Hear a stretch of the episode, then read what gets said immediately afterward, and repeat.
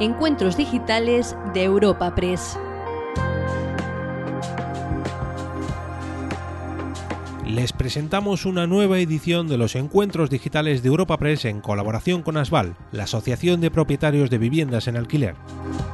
En esta ocasión acogemos un debate económico centrado en el impacto de la COVID-19 en el sector inmobiliario que ha inaugurado Luis de Guindos, vicepresidente del Banco Central Europeo, en el que además han participado Joan Clos, presidente de la Asociación de Propietarios de Viviendas en Alquiler, Eduard Mendiluce, CEO de Aliseda Inmobiliaria y Anticipa Real Estate, Juan Pablo Vera, CEO de Testa, Íñigo Fernández de Mesa, presidente del Instituto de Estudios Económicos, José García Montalvo, profesor de Economía en la Universidad Pompeu Fabra, e Ignacio de la Torre, socio de Arcano. Presentando y moderando el coloquio de hoy podemos escuchar a Javier García, director de la agencia de noticias Europa Press, quien está acompañado de Beatriz Toribio, directora general de ASVAL. Ambos se encuentran en la redacción central de Europa Press en Madrid. debate que va a ser muy interesante. ¿Por qué lo digo? Todos sabemos, porque todos lo sufrimos, que los hogares españoles dedican aproximadamente el 41% de sus ingresos al pago de la hipoteca y el 67% de sus ingresos al pago de los alquileres. Cifras que están muy por encima de lo recomendado por el Banco de España, que cree que no se debe dedicar más de un tercio de los ingresos al pago de la vivienda. Todos sabemos que la búsqueda de vivienda, la búsqueda de residencia condiciona y determina todas nuestras decisiones vitales, desde las más personales hasta las profesionales. Por eso vamos a tratar hoy de analizar cómo está el sector inmobiliario en España sobre todo las consecuencias que ha tenido para el sector la, la pandemia. Y para ello tenemos un panel que yo creo que inmejorable. Empezaremos hablando con el eh, vicepresidente del Banco Central Europeo, Luis de Guindos, que está hoy con nosotros, y después tendremos un debate que moderará Beatriz, en la que participarán Joan Clos, que es el presidente de Asval, Eduardo Mendiluce, que es el CEO de eh, Aliseda Inmobiliaria y Anticipa Real Estate, Juan Pablo Vera, que es CEO de Testa, Íñigo Méndez de Mesa, que es presidente del Instituto de Estudios Económicos, José García Montalvo, que es profesor de Economía de la Universidad Pompeu Fabra, e Ignacio de la Torre, que es socio de, de Arcano. Pero antes de, escuchar la intervención de, Luis de Guindos, vamos a dar paso a Jean Clos, presidente de ASBAL, de la Asociación de Propietarios de Vivienda en Alquiler, para que presente la jornada. Joan, por favor, cuando quieras. Hola, muy buenos días. Muchas gracias, Javier, y muchas gracias, Beatriz, también. Uh, es un placer uh, dar la bienvenida a todos los asistentes, a todos los ponentes y de una forma muy especial a, al señor Luis de Guindos, que nos brindará la oportunidad de tener una visión, eh, digamos, europea de lo que sucede en eh, el sector de la vivienda en, nuestro, nuestra zona económica. Eh, ASVAL, como sabéis, es la asociación que representa a los propietarios de la vivienda. En estos momentos solo tenemos un año de vida, pero ya representamos a más de 50.000 viviendas y a más de 2.000 eh, propietarios y de estos 2.000 propietarios el 85% son pequeños propietarios.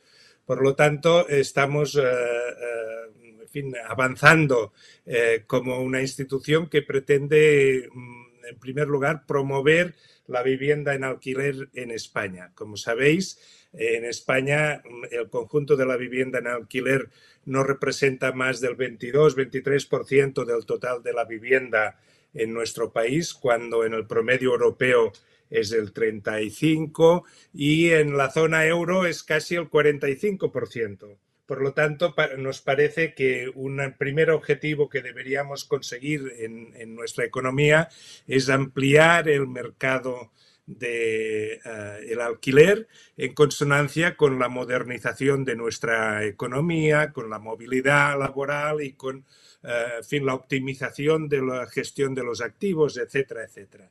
Yo creo que este es nuestro primer gran objetivo, ampliar el mercado y el porcentaje de vivienda en alquiler en nuestro país.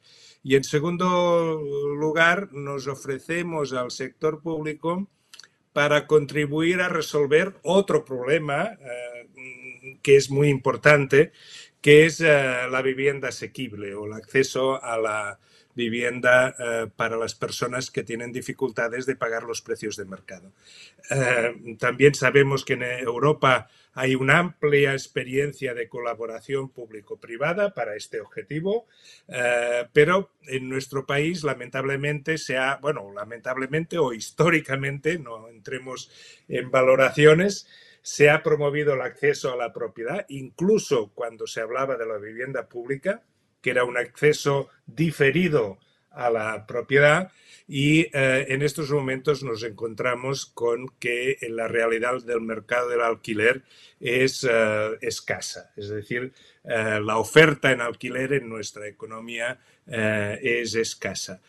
por lo tanto, yo creo que ahora como es que se plantea la eventualidad de una nueva ley de vivienda, nos parece extraordinariamente importante desde ASBAL que promovamos un debate público ilustrado, bien fundado en datos y conocimientos, para conseguir que en nuestro país podamos seguir nuestra tendencia modernizadora, eh, también eh, en este aspecto del alquiler, consiguiendo un mercado y una oferta madura y estable y resolviendo de paso el problema del alquiler asequible. Por lo tanto, muchas gracias y espero que la jornada, estoy seguro que la jornada será eh, muy interesante.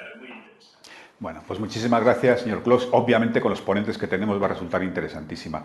Así que, sin más, vamos a escuchar la intervención del vicepresidente del Banco Central Europeo, Luis de Guindos. Señor de Guindos, por favor. Muy buenos días. Muchísimas gracias, Joan.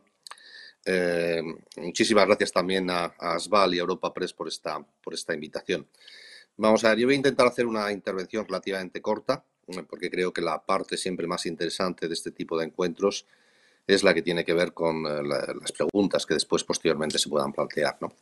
Me voy a referir rápidamente a tres cuestiones. En primer lugar, a las perspectivas económicas, en segundo lugar, a la respuesta de política económica y por último también haré una serie de reflexiones sobre el mercado inmobiliario, siempre referido a la zona euro. Cuando me refiero a algún país concreto, eh, lo, diré, lo diré específicamente. Entrando en primer lugar en lo que son las perspectivas económicas, eh, lo fundamental en este momento es el elevado nivel de incertidumbre que existe. Nivel, elevado nivel de incertidumbre determinado básicamente por eh, la evolución de la pandemia, por las medidas de confinamiento que han ido tomando los diferentes gobiernos y por un aspecto positivo, que es la evolución de la, de la vacunación. Eh, en el año 2020, según los datos que el otro día publicó eh, Eurostat, eh, el PIB de la zona euro cayó cerca de un 7% y en el cuarto trimestre tuvimos una caída del 0,7%, ligeramente menos intensa de lo que se estaba previendo. Pero más allá de lo que son las cifras, a mí, me gustaría resaltar, porque creo que es relevante, la elevada dispersión en cuanto al impacto del shock. El shock es común, pero los efectos son relativamente asimétricos. En primer lugar, eh, destaca que el comportamiento de los servicios es mucho peor que el de las manufacturas. Las grandes empresas también eh, eh, se están comportando mejor que las pequeñas y las, medianas. El tema del impacto en, en, lo que son los diferentes niveles de cualificación de los trabajadores creo que es otro elemento también fundamental y que tenemos que ir considerando. Y después, por último, eh, existe una importante dispersión entre países. ¿no? Antes comentaba que la caída ha sido prácticamente de un 7% en la zona euro y ahí nos encontramos con Alemania con una caída del 5% y España en el otro, en el otro, en el otro lado del rango con una caída del producto del, del 11%. Eso lo que pone en manifiesto en última instancia son divergencias eh, de diferente índole, de diferente índole desde el punto de vista de la estructura económica, desde el punto de vista de lo que es el tamaño de la empresa en el tejido empresarial de cada uno de los países, cuestiones de, eh, de, buena gobernanza institucional y también el espacio fiscal que tenían cada uno de los países. no, era, no es idéntico y, como sabemos, eh, existía una dispersión relativamente importante. Yendo a lo que es la evolución de la inflación, eh, la inflación eh, fue muy reducida, del 0,3% de media el año pasado, y en los últimos meses tuvimos inflación negativa. Esto tiene que ver con la caída de la demanda derivada de la pandemia, tiene que ver con la evolución de los precios del petróleo y de la energía, y tiene que ver también con eh, medidas específicas que tomaron algunos países de reducir el IVA, como por ejemplo en el caso de Alemania. Yendo a las perspectivas, eh, el año 2021 tiene que ser un año de, recuperación. Eh, la hipótesis básica es que a partir del tercer trimestre tendremos un porcentaje relativamente importante de la población vacunada y esto lógicamente irá dando lugar a una eh, inmunidad comunitaria y esperamos para, para finales del año, para la segunda parte del año, un importante rebote de la actividad. Sin embargo, el primer semestre seguramente va a ser peor de lo que habíamos previsto. Y ello fundamentalmente por las medidas que fueron tomando los gobiernos para hacer frente a lo que es la tercera, la, tercera, la tercera ola. Los datos, los indicadores adelantados, por ejemplo, para el primer trimestre ya ponen de manifiesto que seguramente el crecimiento económico será inferior al que se estaba proyectando por la mayoría de los, eh, de los, de los, de los analistas. Pero también es importante tener en cuenta que, eh, y esto es lógico, que la economía se ha ido adaptando de, algún de alguna forma, ajustando a lo que son estas medidas de confinamiento. Y esto es algo que se pone de manifiesto en los datos del cuarto trimestre. El cuarto trimestre en Europa, como decía anteriormente, la caída de actividad ha sido menos intensa que lo que proyectábamos y yo creo que el factor básico es que los modelos no son capaces de alguna forma los modelos de previsión de eh, capturar lo que es eh, el ajuste de la, economía a la realidad. En definitiva, eh, nuestro escenario central sigue siendo, sigue siendo, creemos, realista, el que publicamos en diciembre, pero a lo mejor con un peor comportamiento en el primer semestre y con un rebote más intenso en el segundo trimestre. Y el nivel de renta que teníamos antes de la, de, la, de la, pandemia, el de finales del año 2019, según nuestros cálculos, en la zona euro se puede alcanzar no antes de mediados del año 2022. Con respecto a la inflación, eh, vamos a ir viendo, y ya está así incluida en nuestras proyecciones, una recuperación a lo largo del año 2021 eh, a niveles superiores al, 1%, eh, derivado de lo que ha sido la reversión de los efectos base que tuvimos en el año 2020, de la evolución del precio de la, de la energía, estamos viendo cómo el precio del petróleo está subiendo, y también de la recuperación económica. Por otro lado, la ligera apreciación del euro también es un efecto, tiene un efecto contrario de moderación de la evolución de la inflación en este ejercicio. Entrando en el segundo apartado que me gustaría resaltar, que es la respuesta de política económica, lo primero que hay que decir es que la respuesta ha sido de una intensidad y de una rapidez prácticamente sin precedentes. No, no tiene nada que ver con lo que ocurrió en la crisis eh, anterior de hace 12-13 años. La primera línea de defensa ha sido la política, la política fiscal, tomada, eh, llevada a cabo por los diferentes gobiernos. Las eh, medidas de apoyo o de expansión fiscal discrecional han supuesto aproximadamente cuatro, puntos del PIB y a eso hay que sumar, lógicamente, lo que es el juego de los estabilizadores automáticos, que aporta otros cuatro puntos y, por lo tanto, el impacto eh, o eh, el tamaño del conjunto de la expansión fiscal ha estado en torno de ocho puntos del PIB.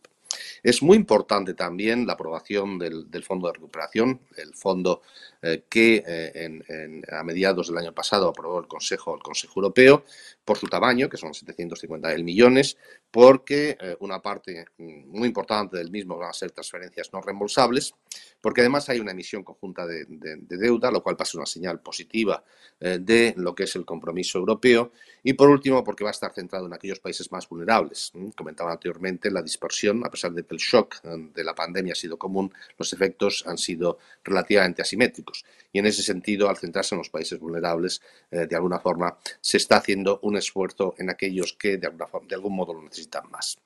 Hay que aprovechar, lógicamente, estos recursos, hay que acompañarlo de reformas, de reformas estructurales y todo ello para incrementar el potencial de crecimiento de eh, las diferentes economías.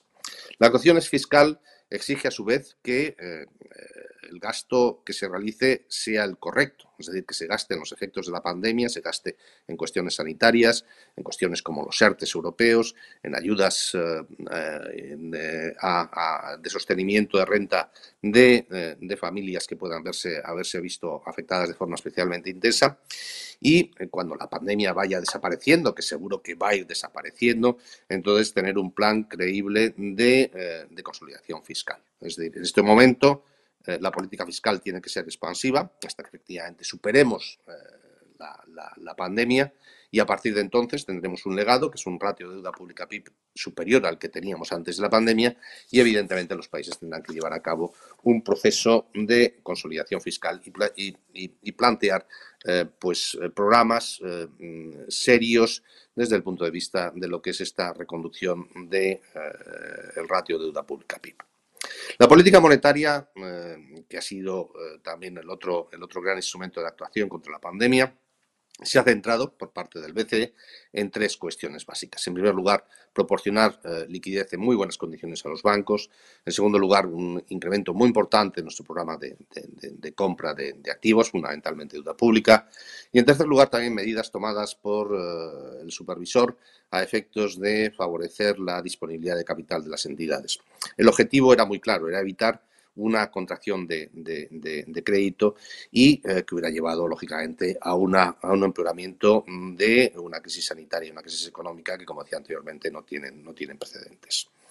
A su vez, eh, las actuaciones eh, buscaban facilitar unas condiciones financieras favorables, tanto para familias como para empresas, como para el propio, como el propio sector público. Y por el momento se ha, se ha conseguido, es decir, que si uno ve eh, la situación de los diferentes mercados financieros, lo pone de manifiesto claramente que se ha evitado una amplificación de la crisis económica y sanitaria y su transformación en una crisis financiera y bancaria. En tercer lugar, eh, quería hacer una serie de consideraciones sobre el mercado inmobiliario de forma muy genérica en la zona, en la zona euro, aprovechando lógicamente lo que es el, motivo de este, de este encuentro virtual. Eh, el mercado inmobiliario en la zona euro eh, lo que vemos es que se distingue dos dinámicas claramente diferentes, el del mercado residencial y el del mercado, por decirlo de una forma, comercial. El mercado inmobiliario, inmobiliario mm, residencial y también muy ligado a lo que ha sido la concesión de crédito hipotecario, se ha permanecido relativamente estable a lo largo del año 2020, aunque eh, existían desequilibrios previos. ¿eh? Nosotros siempre estamos analizando, porque el mercado inmobiliario es muy importante, sobre todo por su impacto en el sector, en el sector financiero, existían en algunos casos desequilibrios y vulnerabilidades antes de la pandemia.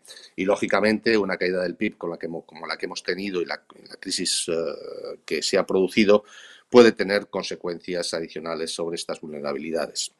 La materialización de los riesgos para el residencial depende fundamentalmente del comportamiento de la renta de las familias. Si efectivamente se diera un incremento importante del desempleo o una caída de la renta familiar, esto tendría un impacto eh, rápidamente sobre el residencial. Esto no se ha dado. Cuando uno ve eh, lo que es la evolución del mercado de, trabajo, gracias fundamentalmente a lo que son los ERTES, los planes de, los ERTES europeos, eh, se ha evitado este impacto negativo. Por eso, todas las medidas destinadas a temperar el impacto de la, la, pandemia sobre las rentas salariales, sobre las rentas familiares, son muy importantes, son clave para el mercado residencial. Incluso hay un dato que a mí me gustaría resaltar y es, eh, y se ve, por ejemplo, es muy claro en el caso de, España, es que la caída del PIB ha sido muy superior a la caída de las rentas de los asalariados, que son el componente básico de las rentas familiares. Esto es como consecuencia básicamente de los ERTES y de los esquemas de ayudas a las familias y, eh, por ejemplo, los datos en España ponen de manifiesto que la caída del PIB ha sido del 11%, pero las rentas de los asalariados han estado una caída por debajo del 4%. La divergencia, la diferencia, lógicamente, las asumen los, eh, presupuestos, los presupuestos nacionales. Entrando en lo que es el mercado inmobiliario eh, comercial, la caída es importante desde el inicio de la pandemia y la recuperación, cuando se ha ido produciendo, que ha estado ligado fundamentalmente a las noticias de, la vacuna, de, las vacunas, de la disponibilidad de vacunas, ha sido muy tímida. Sin embargo, existen importantes disparidades entre países y entre subsegmentos del, mercado, del mercado inmobiliario comercial.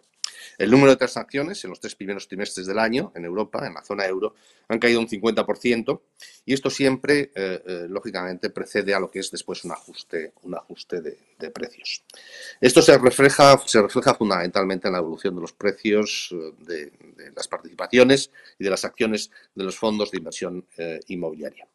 Los precios, por ejemplo, de las acciones de los que son las Real Estate Investment Trusts, las famosas REITs, en la terminología, eh, eh, en la terminología eh, inmobiliaria anglosajona, están 20% por debajo de los niveles prepandemia.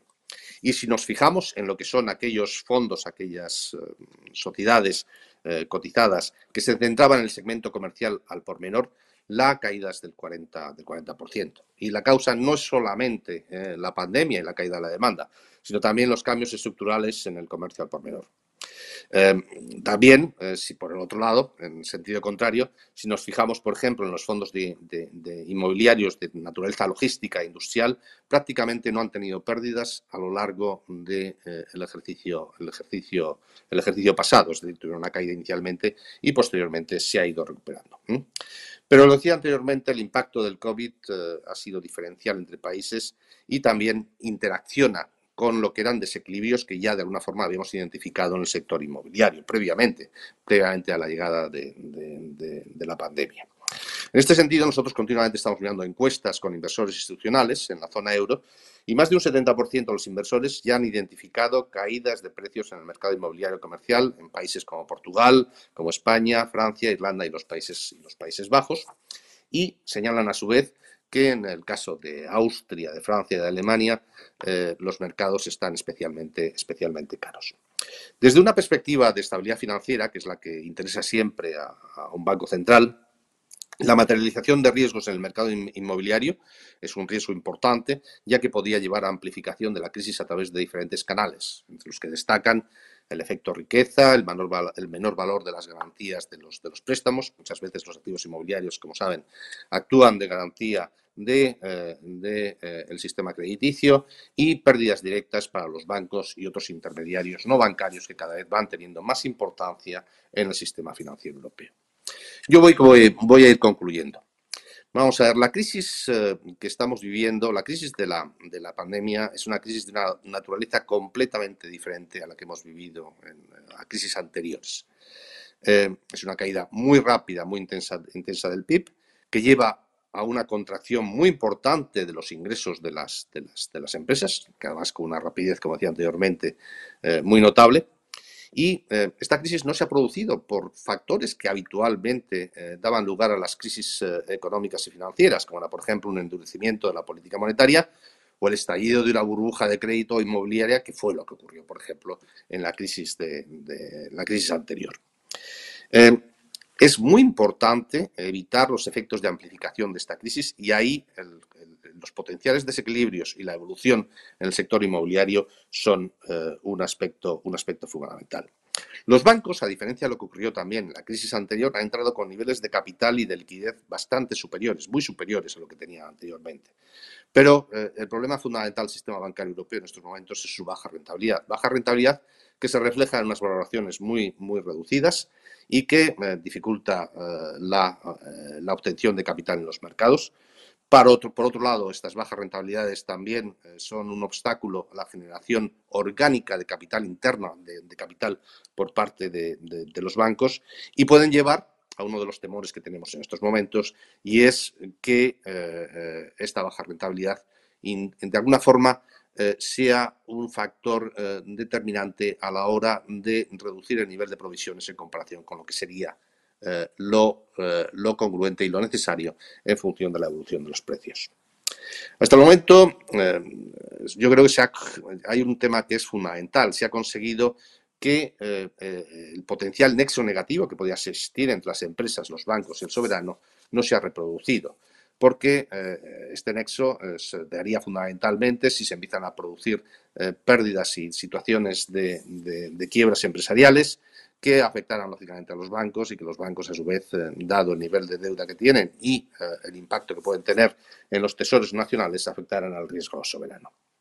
Las razones es fundamentalmente, como decía anteriormente, la rapidez de la actuación de la política monetaria y de la política fiscal. La política monetaria porque ha mantenido unas condiciones financieras muy, eh, muy favorables. La política fiscal porque ha ayudado a reducir los costes empresariales y a mantener, como decía anteriormente, las rentas de los asalariados y los familiares.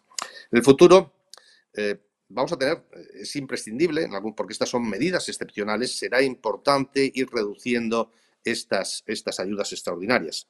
Pero no se debe hacer demasiado rápido, porque podría producir una recaída y, de alguna forma parar la recuperación ni tampoco demasiado, demasiado lento, porque esto puede dar lugar a situaciones de, riesgo moral, y a la posible zombicificación de la, empresarial en la, zona, en la zona euro.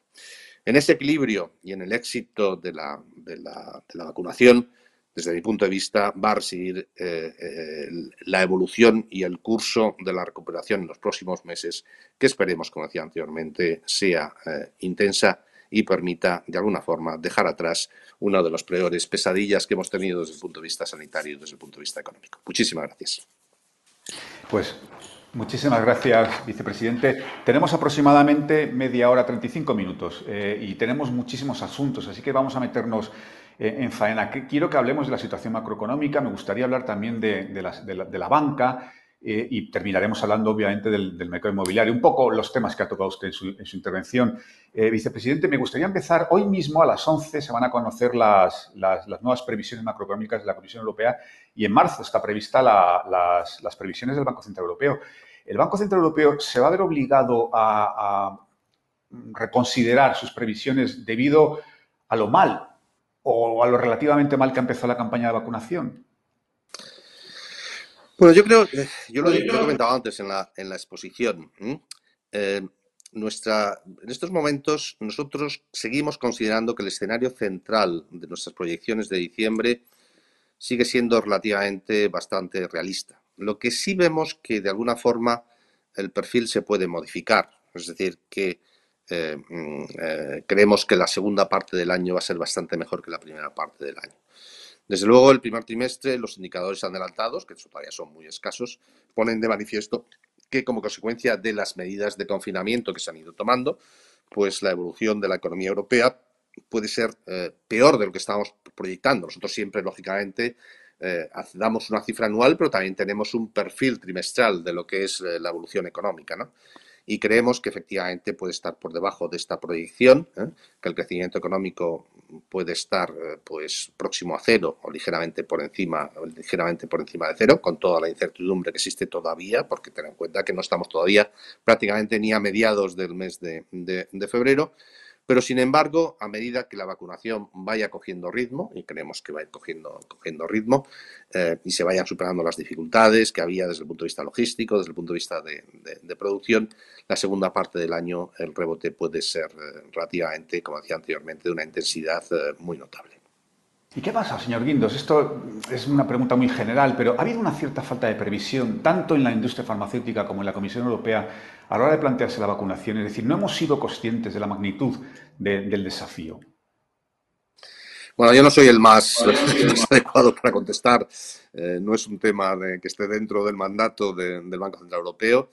Eh, este es, una, es un proyecto muy complejo. Eh, yo creo que se ha hecho una cosa muy bien y es que se ha centralizado las compras, eso en, Europa, por parte de la Comisión Europea, pero evidentemente eh, no existía una experiencia previa, ¿no? Pero yo, lógicamente, no le puedo contestar cuáles son las razones de las posibles las dificultades que hemos visto, pero simplemente como mero observador externo, lo que le puedo decir es que es un proyecto sin duda y es una, es una tarea de una enorme, una enorme complejidad. Aunque vuelvo a repetir, creo que la actuación conjunta de, eh, de los países europeos es uno de los datos positivos. Piensen simplemente lo que hubiera sido que cada uno de los países estuviera ahora pues, en los mercados tratando eh, con eh, las diferentes farmacéuticas para intentar, para intentar pues, disponer de, de, de vacunas. Hubiera sido sin duda una situación mucho más compleja. Bueno, eh, señor Guindos, vamos al caso de, España. Precisamente, según datos de, la Comisión Europea, España ha sido uno de los países menos generosos a la hora de dar ayudas públicas para afrontar la crisis. En concreto, mm, lo sitúan más o menos en el 1,3% del PIB frente al 4% de la media del bloque del euro. ¿Cree que en España se ha dado la respuesta eh, adecuada o han faltado ayudas públicas directas? Vamos a ver, yo creo que hay un problema, hay un problema de clasificación de las ayudas y la definición de las ayudas entre ayudas discrecionales y lo que son los estabilizadores automáticos, ¿no? Y ahí eh, sí, eh, lo que ha sido muy intenso en España han sido, por ejemplo, las ayudas de los ERTES. Pero los ERTES eh, aparecen clasificados como, como parte de los estabilizadores automáticos, no como ayudas discrecionales, lo cual es una clasificación como cualquier otra, ¿no?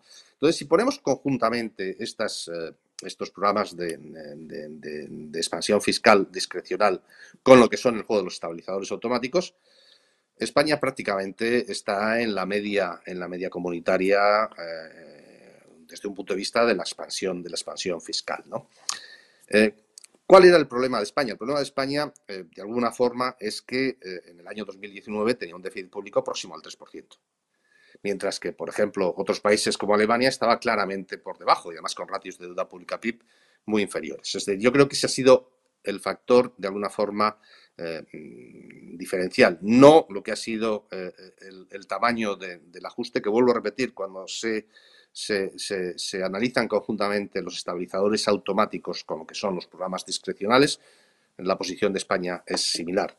Pero evidentemente el punto de partida, de partida era distinto. Es decir, nosotros teníamos un déficit público próximo al 3% y no olvidemos que también teníamos una, España también tiene una tasa de paro próxima al 14%, ¿no? Con lo cual, eh, eh, eh, ante una pandemia que es un factor exógeno, no prácticamente, eh, si nos lo hubieran contado incluso hace un año, no hubiéramos, no hubiéramos de alguna forma adelantado, avanzado su impacto, pues eh, esa situación de partida ha sido de alguna forma pues uno de los elementos que ha limitado la capacidad de respuesta. Pero vuelvo a repetir, el déficit público de España, según los datos del gobierno, va a estar por encima del 11% y por lo tanto la expansión fiscal va a ser de, de algo más de 8 puntos, que es en última instancia similar a lo que ha ocurrido con la media europea.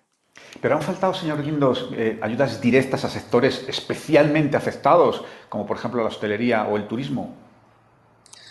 Bueno, yo, yo creo aquí que cada país tiene. Yo no voy a entrar en cuestiones, en cuestiones nacionales, eh, cada país, porque además es que no, no, no, no, no me corresponde, ¿no?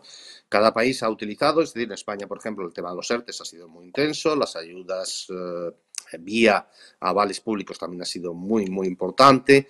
El juego de los estabilizadores automáticos, que, en última instancia también son ayudas. Yo antes comentaba un dato, es decir, la caída del PIB ha sido mucho más intensa que la caída de, los, de la renta de los asalariados. Sino, lógicamente, eso se refleja en el déficit público porque ha habido transferencias y ha habido reducciones de, impuestos. Y después ya que lo que es la concreción de las diferentes medidas, pues es cuestión que depende de los gobiernos. Por ejemplo, en el caso de Alemania, pues la verdad es que es muy impresionante, ¿no? Es decir, en Alemania, como decían yo comentaba anteriormente, antes de empezar esta, esta conferencia, prácticamente está todo cerrado, es decir, todos los restaurantes, los hoteles, las tiendas, etcétera. Pero eh, el gobierno alemán está haciendo un esfuerzo muy importante desde el punto de vista de lo que es la ayuda directa a las, a las, a las, a las empresas. También, lógicamente, la gran ventaja de Alemania es eh, que tenía una situación de superávit eh, presupuestario en el año 2019 y que tenía un ratio de deuda pública PIB mucho más, mucho más reducido, ¿no? Y, bueno, y eso permitía pues un mayor, lo que se denomina un mayor espacio fiscal. Por eso, el fondo de la nueva, de la nueva generación de la Unión, ¿eh? el fondo de recuperación es fundamental, es básico, porque después se centra y favorece a aquellos países que tenían eh, un impacto superior y unas menores posibilidades de actuación fiscal eh, como, como, como, es el caso, por ejemplo, de España o de, o de Italia, y por lo tanto eh, es un factor compensatorio de, esa, de, ese menor, de ese menor espacio fiscal que tenían, que tenían estos, estos, estos países. ¿no? Eh, pero después lo que son las concreciones de cada uno, eso ya es un tema, lógicamente, de política nacional y yo ahí no puedo entrar. Bueno, pero vamos a, entonces a hablar de ese, fondo de recuperación que va a ser esencial. Obviamente, para acceder a esas, ayudas hay que presentar unos planes de, recuperación eh, en los que hay que incluir un conjunto de reformas y de, inversiones. ¿Cuál cree, eh, a su juicio, vicepresidente, que deben ser las reformas que debe plantear el Gobierno español para el acceso a esos fondos?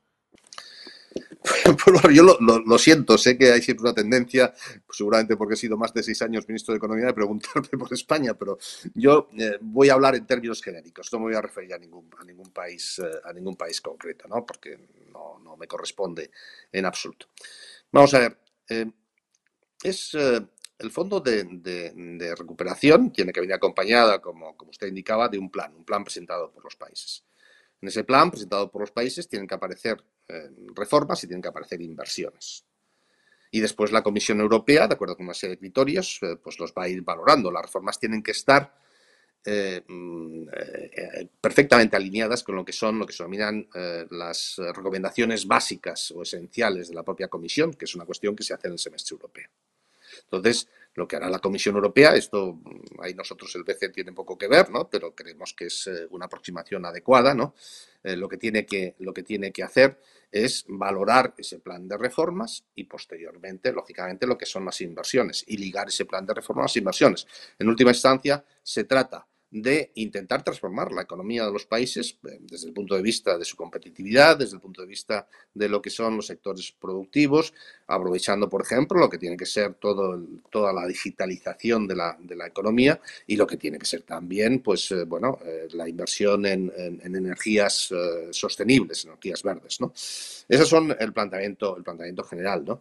Pero la Comisión Europea, lógicamente, está ya discutiendo con los países lo que son los planes concretos, las reformas concretas, la eh, coherencia de esas reformas presentadas en los planes con lo que son las recomendaciones previas que ha hecho la, Comisión en el intento de que no solamente sea una mera transferencia de recursos, sino que esa transferencia de recursos lleve a medio plazo a una mejora de la situación económica de los países.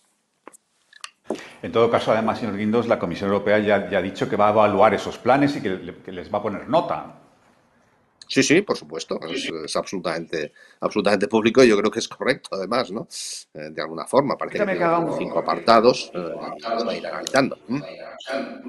Permítame que haga un paréntesis eh, con uno de los, de los, temas de estos días, porque yo no sé si en estas circunstancias ayuda el debate que se ha generado con esa petición que va firmada por un secretario de Estado español y por la presidenta de un partido político, en concreto del PSOE, para, para que el Banco Central Europeo condone la deuda de los Estados. Bueno, yo lo que eh, la posición nuestra es eh, muy clara. La hemos expuesto, pues, eh, tanto la presidenta como miembros de, la ejecutiva del BCE. Vamos a ver, hay un aspecto legal, es decir, nosotros nos regimos por, lo que es la Constitución Europea, que son los tratados, ¿no? Y los tratados impiden que haya, de alguna forma, pues, monetización del déficit público, ¿no? Se podría considerar que si hay un perdón de la deuda, de, algún modo estás monetizando el déficit, el déficit, el déficit público. Pero yo creo, si me permite, que esto no es tanto un tema, vamos, es un tema legal, pero la legalidad eh, y lo que son las normas responden siempre a una racionalidad económica, ¿no? Y una, y una cancelación de deuda sería eh, una actuación, desde mi punto de vista, no racional, ¿no? Eh, y desde el punto de vista económico y financiero. En primer lugar, porque una cancelación de deuda lo que haría sería eh, crear, generar una pérdida en el balance de, un banco central, de cualquier banco central, fundamentalmente los bancos centrales nacionales, ¿eh? es decir, que son los que detentan la mayoría de la, deuda de los países. Y eh, eso llevaría a tener unas pérdidas muy notables, esas pérdidas se comerían el, el capital y las, y las, reservas, es decir, se empezaría a funcionar un banco central con capital negativo, lo cual no es la situación eh, ideal. Y entonces lo que ocurriría es que para compensar esa, esa pérdida generada por la cancelación de deuda en el balance, el Banco Central tendría que, que, destinar eh, sus beneficios, que actualmente se ingresan en los tesoros públicos nacionales vía dividendos, los tendría que dedicar a cubrir esta pérdida. Entonces, desde el punto de vista, es decir, por un lado tendrías en el corto plazo una caída del, ratio, de deuda pública PIB de los países, pero posteriormente tus ingresos, eh, los ingresos de los tesoros y de los gobiernos se verían eh, afectados porque habría una caída eh, muy importante, vamos, una caída prácticamente total de esos dividendos que no son desdeñables en absolutos como vía de ingreso, de ingreso, de ingreso, de ingreso público. Por lo tanto, desde el punto de vista de lo que es la equivalencia eh, contable, eh, parece que eh, la operación no sería excesivamente rentable en absoluto. Es decir, que habría, vuelvo a repetir, tal vez un efecto temporal de una mejora en ratio de deuda pública PIB, pero posteriormente, a medida que pasara el tiempo, los gobiernos verían cómo el flujo de dividendos que les paga el Banco Central se va, se va reduciendo, ¿no? Y eh, cuando uno tiene que hacer el cálculo, pues eh, lo tiene que hacer de una forma, de una forma completa. Y además hay que tener en cuenta otra cuestión, que gracias a la actuación del Banco Central Europeo en este caso, eh, pues un porcentaje elevadísimo, elevadísimo de la deuda pública de los países está a tipos cero, a tipos negativos. Es decir, que, eh, mm, que de algún modo eh, ya se está produciendo vía la actuación y el mantenimiento de estas condiciones de financiación favorables, se está, se está produciendo eh, un efecto beneficioso sobre la financiación de los diferentes tesoros. Pero después habría otra cuestión que para mí es lo más importante, que sería la expresión de lo que se denomina el dominio fiscal. Dominio fiscal es decir, normalmente la política monetaria tiene que ser independiente y después los gobiernos llevan a cabo la política fiscal. ¿no? Y esto lo que haría en última instancia sería afectar a lo que es la credibilidad, la reputación y la independencia de, los bancos, de los bancos, de los bancos centrales. ¿no? Tenga usted en cuenta que uno de de las actuaciones básicas que tenemos en este momento en el Banco Central Europeo es, son los programas de compra de deuda. Eh, y además, cada vez que nosotros modificamos esos programas, hacemos un análisis, se llama un análisis de proporcionalidad, es decir, de ver cuáles son los efectos positivos y los efectos negativos. Eh, no sé si sería fácil que eh, si conociéramos o si supiéramos que los activos que vamos a comprar no van a ser repagados, pues continuar con esos programas, lo cual tendría un impacto desde el punto de vista de lo que es el coste, el coste, el coste financiero de los tesoros. En definitiva, mm, yo creo que desde todos los puntos de vista, desde el punto de vista eh, legal, desde el punto de vista de la racionalidad económica, la racionalidad eh, financiera, desde el punto de vista de lo que es la reputación y el prestigio de, de, los bancos centrales, un proceso de cancelación de deudas sin duda sería bastante dañino. Eh, perfectamente explicado, señor Guindos. Permítame, le, voy a hacer dos preguntas que llegan de los asistentes y luego ya nos metemos con, la situación del mercado inmobiliario. La primera la plantea Carlos Roces, que es director administrador de ASBAL, y dice, eh, ¿cree usted que las asimetrías de los países del sur de Europa y sus políticas turbulentas sociales, como la española, son palabras suyas, eh, lastrarán los plazos de recuperación que esbozó para el caso concreto de España? Bueno, yo solamente puedo decir una cuestión, es decir, y esto vale para España y vale para todos los países de la zona, de la zona euro, yo lo he dicho antes, es decir, lo que es la calidad eh, de la gobernanza institucional es un factor que está detrás de, la recuperación, es decir, está detrás de, lo que ha sido, eh, bueno, pues eh, la evolución diferencial ante una crisis eh, que ha llevado a una caída muy importante del PIB y también va a estar detrás de lo que es la recuperación de los diferentes, de los diferentes, de los diferentes países. ¿no? Pero esto vale para España y vale todo todos los países.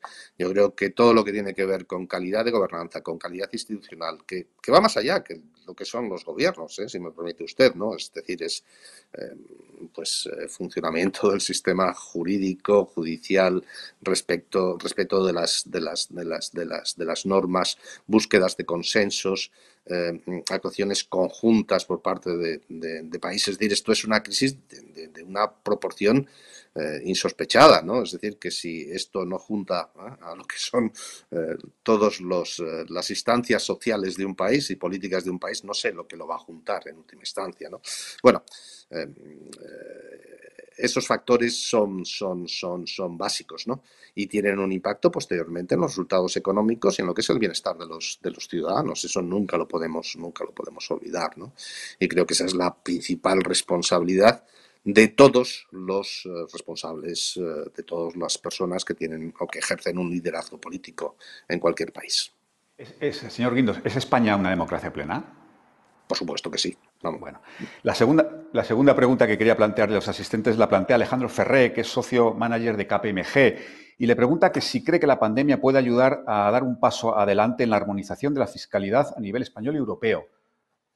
Bueno, yo creo que la pandemia va a cambiar muchas cosas. Eh, creo que la pandemia va a dejar, por desgracia, pues eh, eh, cicatrices estructurales, fundamentalmente por ejemplo, eh, lo que es un nivel de deuda pública superior, un nivel de deuda corporativa superior.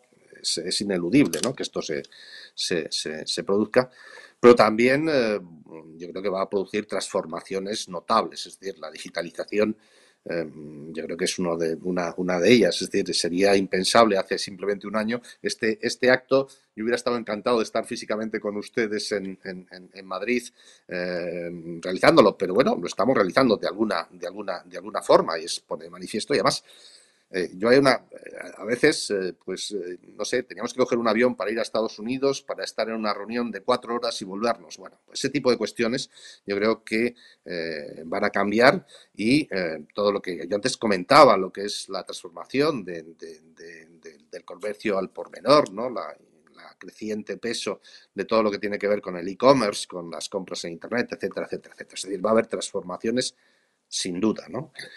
Aunque también, vuelvo a repetir, tenemos una serie de heridas eh, estructurales que van a quedar, que van a quedar ahí y que tomará su tiempo curarlas, ¿no? Y en ese sentido, pues eh, la, fiscalidad puede ser uno, de ellos, ¿no? Eh, por ejemplo, ligado, ligado a esto, es decir, como hablaba anteriormente, la digitalización, pues la digitalización ha acelerado el proyecto de lanzar un euro digital. Es decir, nosotros, si no se hubiera dado eh, la pandemia, pues eh, a lo mejor, pues sí, ya, ya hablábamos del euro digital, lo teníamos en consideración, veíamos pros y contras, pero la aceleración del proceso digital que está llevando a cabo eh, la, crisis actual y la pandemia, pues también ha sido un impulso adicional para que nosotros aceleremos un proyecto como el del euro digital. ¿no? Bueno, esas son las consideraciones de modificación que se van a producir desde el punto de vista de la armonización fiscal. Yo sigo eh, yendo a los, a los, a los ecofines como, como, eh, como, como representante del BCE, pues bueno, se va viendo lógicamente que va habiendo un cierto movimiento de convergencia desde el punto de vista, desde el punto de vista eh, tributario y que creo que además, pues especialmente si todos los procesos de intensificación digital continúan ahí, de alguna forma es lógico que se vaya, que se vaya produciendo. Bueno, vamos a dedicar los últimos diez minutos a hablar del sector inmobiliario, que es bien importante, señor Guindos. ¿Qué papel puede jugar este sector, o debe jugar, o puede jugar este, el sector inmobiliario en la recuperación económica tras el COVID, o, mm, en fin, a medida que vayamos abriendo la economía? Bueno, yo lo he señalado anteriormente. Creo que eh, tenemos que fijarnos en lo que era la naturaleza de la crisis. Yo lo he intentado exponer en la, en la, en la conclusión.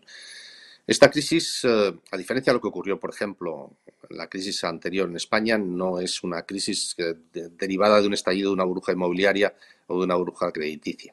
Eso es la primera, la primera cuestión. Es decir, lo que hemos tenido es eh, un, un, choque sanitario que te lleva a una caída brutal del Producto Interior Bruto y que eh, la restricción financiera de las, de las empresas y de las familias te viene por una caída muy importante de tu facturación. Es decir, es un elemento, como decimos los economistas, exógeno.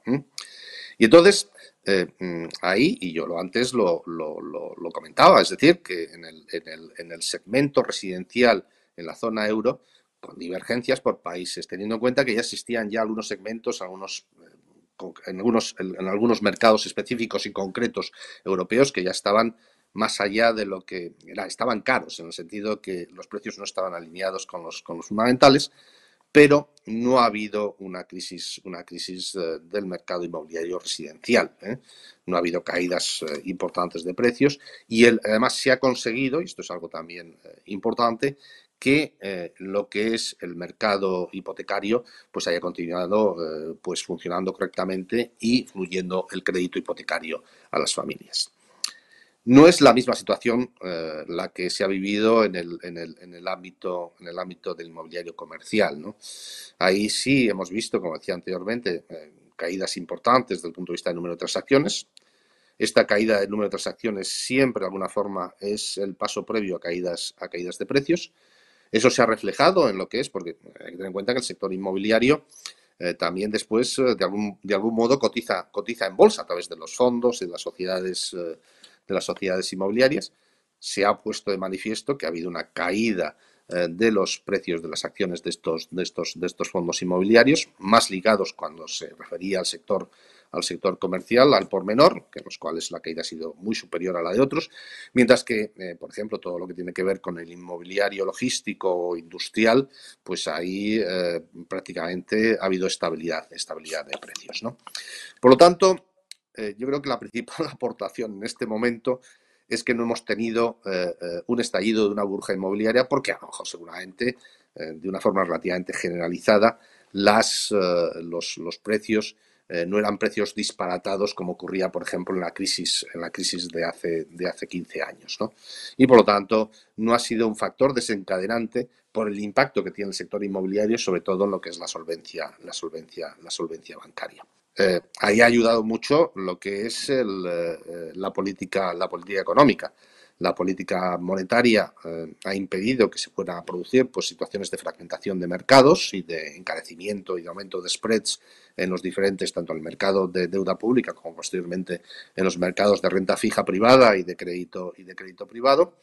y posteriormente también de las ayudas que comentaba anteriormente, que por ejemplo en el mantenimiento de lo que ha sido el segmento residencial, eh, que eh, la renta familiar pues no haya sufrido excesivamente, pues es otro de los factores que ha mantenido ese, ese segmento. Y a futuro, a futuro la aportación, lógicamente, tiene que ser no amplificar futuro próximo no amplificar los efectos de la, de la, de la, de la crisis. Yo antes lo, comentaba, es decir, si tenemos un derrumbe inmobiliario que yo creo que no se va a producir, no se va a producir, pues eso sería muy negativo desde el punto de vista del efecto riqueza, del efecto de lo que son las garantías de los préstamos y de los eh, créditos con, con, con, garantías, con garantías inmobiliarias e incluso afectaría directamente a lo que es la solvencia no, no solamente de los bancos, sino del sector no bancario. Eh, cada vez la economía europea, y esto es una, siempre se ha dicho que la economía norteamericana era una economía mucho más basada en mercados la economía europea mucho más basada en bancos a efectos de la financiación de, del sector empresarial. Bueno, eh, ahora, en estos momentos en Europa, el sector de los fondos de inversión, es decir, el sector de, la gestión de activos, eh, ya tiene, eh, en términos de activos bajo gestión, su tamaño superior al de los conjuntos de los balances bancarios. Es decir, que eh, se ha ido produciendo en los últimos 10-15 años una transformación muy importante y que, que, desde el punto de vista de lo que son los flujos de financiación. ¿no? Y ahí también en el sector no bancario también hay bastante exposición, como todos sabemos, al eh, espacio, espacio inmobiliario. ¿no? Por lo tanto, lo que hay que intentar evitar es ese efecto de amplificación que yo comentaba, comentaba anteriormente y e intentar que seguramente que pueda haber ajustes de precios, pero que los ajustes de precios sean, sean moderados para evitar los efectos de segunda ronda desde el punto de vista de lo que son los intermediarios financieros, bancarios o no bancarios, que podrían dar lugar a que la crisis económica se viera acompañada de una crisis financiera y crediticia. Dos últimas cosas, vicepresidente. Eh, la, penúltima, en el caso concreto del mercado de, alquiler, eh, ¿qué se podría hacer para favorecer el acceso eh, a viviendas en alquiler en unas condiciones aceptables, teniendo en cuenta las, circunstancias? Es decir, no sé, se habla mucho de mayor disposición de suelo público, de, creación de un gran parque, público de, viviendas, en fin, no lo sé. A su juicio, ¿qué medidas se podrían hacer en el mercado bueno, esto es una opinión meramente personal eh, yo creo que mm, la seguridad jurídica es muy importante, es fundamental. Eh, mm, los mercados eh, en los cuales existe mayor oferta de alquiler y mayor moderación de precios son aquellos en los cuales el marco jurídico es un marco jurídico, yo diría, garantista. Es decir, a veces puede parecer contradictorio, ¿no? pero que si se da garantía a los diferentes oferentes, que muchas veces, como comentaba anteriormente Joan Clos, son personas físicas, individuales, ¿eh? para poner ¿eh? su, vivienda disponible o sus pocas viviendas disponibles en alquiler, eh, entonces, lógicamente, tendremos mayor oferta y esa mayor oferta llevará a una reducción de, de precios. Por lo tanto, mm, a veces se piensa mucho fórmulas fiscales, no fiscales. Yo creo que y esto es una opinión personal, que eh, la, eh, la, la, la, garantía de un marco jurídico estable, razonable y que favorezca la oferta de alquiler es el elemento básico a efectos de tener un mercado de vivienda alquiler pues eh, amplio con precios con precios con precios razonables y que además sería muy importante desde el punto de vista por ejemplo de la movilidad de la movilidad de, de la de la, de la, de la, de, de, los, de la mano de obra de los diferentes, de los diferentes, de los diferentes países. Eh, por ejemplo, una de las cuestiones que yo creo que vamos a, vamos a, ir viendo eh, como consecuencia de la pandemia y que enlaza con lo que comentaba anteriormente, la digitalización. Está habiendo cambios en los hábitos de, residencia, ¿no? Y, bueno, y eso, eh, ahí el mercado de alquiler eh, puede ser un, elemento favorecedor, ¿no? Es decir, que eh, de alguna forma esos, esos, esos, esa movilidad que yo creo que se está dando en determinados segmentos eh, de la, de, la fuerza laboral, pues que tener una, una, una, oferta de alquiler suficiente y asequible es, es importantísima. Y vuelvo a repetir, para eso es imprescindible la seguridad jurídica. Y por último, vicepresidente, ¿el sector inmobiliario se va a poder beneficiar de los fondos del Next Generation? Bueno, eso yo no, lo sé. el BCE no se dedica a, esto. hombre, supongo que todo lo que tiene que ver con digitalización, etcétera, pero vamos, eso ya se tendría que usted hacer la pregunta a la Comisión, a la Comisión Europea. Yo no le puedo, no le puedo contestar, aunque creo que, evidentemente, eh, como decía anteriormente, eh, tener un sector inmobiliario que funcione bien, que eh, ofrezca producto en condiciones asequibles a la población de un país, que favorezca esa, esa, esa movilidad, de algún modo, pues es un objetivo sin duda prioritario. Bueno, señor Guindo, nos hemos pasado cinco minutos, pero yo creo que ha merecido la pena. Ha sido un placer escucharle. Muchísimas gracias por participar en esta, en esta jornada sobre el sector inmobiliario. Muchas gracias. Hasta siempre. Bueno, y aquí terminamos la primera parte. Ahora vamos con el debate, que va a ser seguro eh, igual de interesante. Beatriz, todo tuyo. Pues muchas gracias, Javier.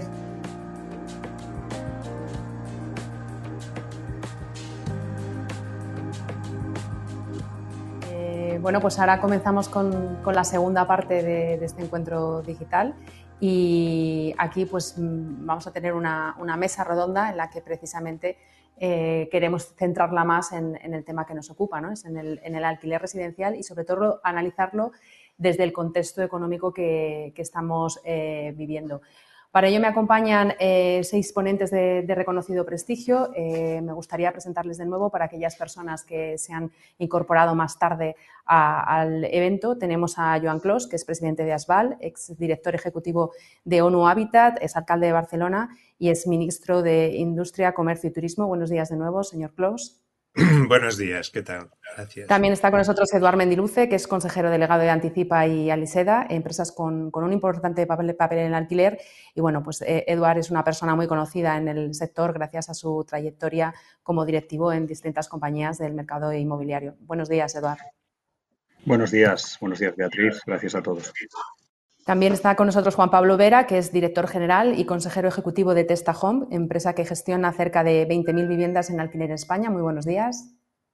Hola, buenos días, Beatriz. Paso a presentar ahora a Íñigo Fernández de Mesa, que, bueno, pues ha tenido responsabilidades diferentes en el mundo financiero, como es en la administración pública.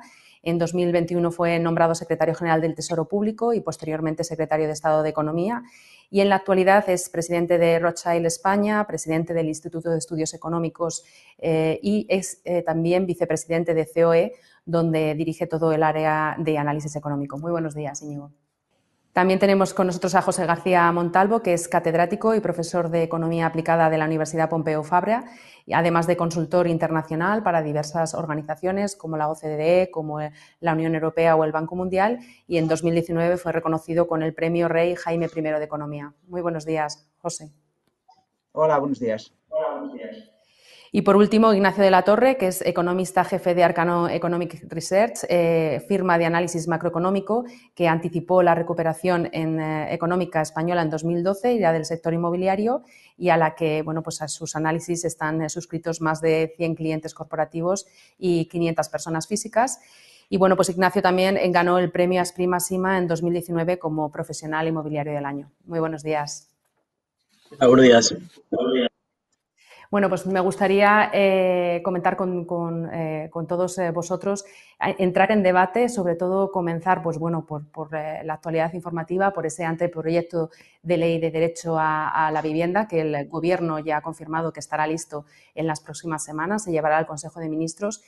Y bueno, pues es un anteproyecto que, que, está causando mucha tensión en el seno del Gobierno, pero también mucho ruido, ¿no?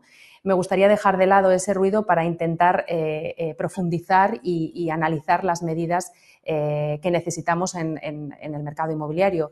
El señor Luis de Guindos ha sido bastante claro, ese mensaje a favor de la seguridad jurídica y que es lo que más puede favorecer la oferta, pero eh, y además es un mensaje también que, eh, los asociados de ASVAL defendemos insistentemente, pero sí que me gustaría aprovechar para profundizar y, un poco analizar medidas concretas que necesitamos de cara no solo a esa futura ley, sino a lo que sería la política de vivienda. Así que, eh, señor Clos, si le parece, comienzo por, por usted. ¿Qué medidas concretas necesitamos para, para impulsar el mercado del alquiler en España? Muchas gracias, eh, Beatriz. Eh, yo creo que esta es una oportunidad única, ¿no? Eh, entre otras cosas porque yo creo que hay un consenso generalizado en que es necesario un cambio de rumbo en la política pública de vivienda en nuestro país. Nosotros somos un país mm, que ha, utilizado durante muchos años el acceso a la propiedad como elemento básico de la política de vivienda eh, y eh, con subvenciones a los, fin, a, los tenedor, a los ocupantes de vivienda para que accediesen a la propiedad, desgrabaciones fiscales importantísimas durante décadas, eh, y ahora estamos en una situación diferente. El señor de Guindos ha sido muy claro eh, en, algunos de los retos que tiene la economía española, o algunas, él ha mencionado las cicatrices, ¿no? Una va a ser el alto nivel de deuda pública, y el otro eh, es el paro, el alto nivel de paro, em, bajo nivel de ocupación eh, que tenemos en, en, la economía española. Y en este sentido, eh, la política tradicional de vivienda de fomento de la propiedad tendrá que ir balanceada porque es cierto que ha tenido aspectos positivos en los últimos años también. Pero ahora, con la modernización de la economía eh, española, yo creo que lo importante es que eh, el sector del alquiler necesitará aumentar. Y con el déficit público que tenemos, eh, es impensable que el sector público pueda enterrar recursos públicos en inmovilizados de largo plazo como la vivienda. Por lo tanto, se requerirá de una colaboración público-privada para, eh, en primer lugar, eh, resolver el problema de la accesibilidad que se ha mencionado antes, pero también para, para ensanchar el, abasto, el recorrido del mercado del alquiler. El, libre, no, no, tan solo el, el protegido. ¿no? Eh, y claro, lo que estamos encontrando en estos momentos no es precisamente una relación amable o, digamos, simpática o que genere confianza entre el sector público y el sector privado. Más bien estamos ante iniciativas legislativas y regulatorias, todas ellas eh, partiendo de una, de una parece como una especie de, inocencia o, de, falta de, entendimiento de cuáles son las consecuencias eh, de esta clase de legislaciones.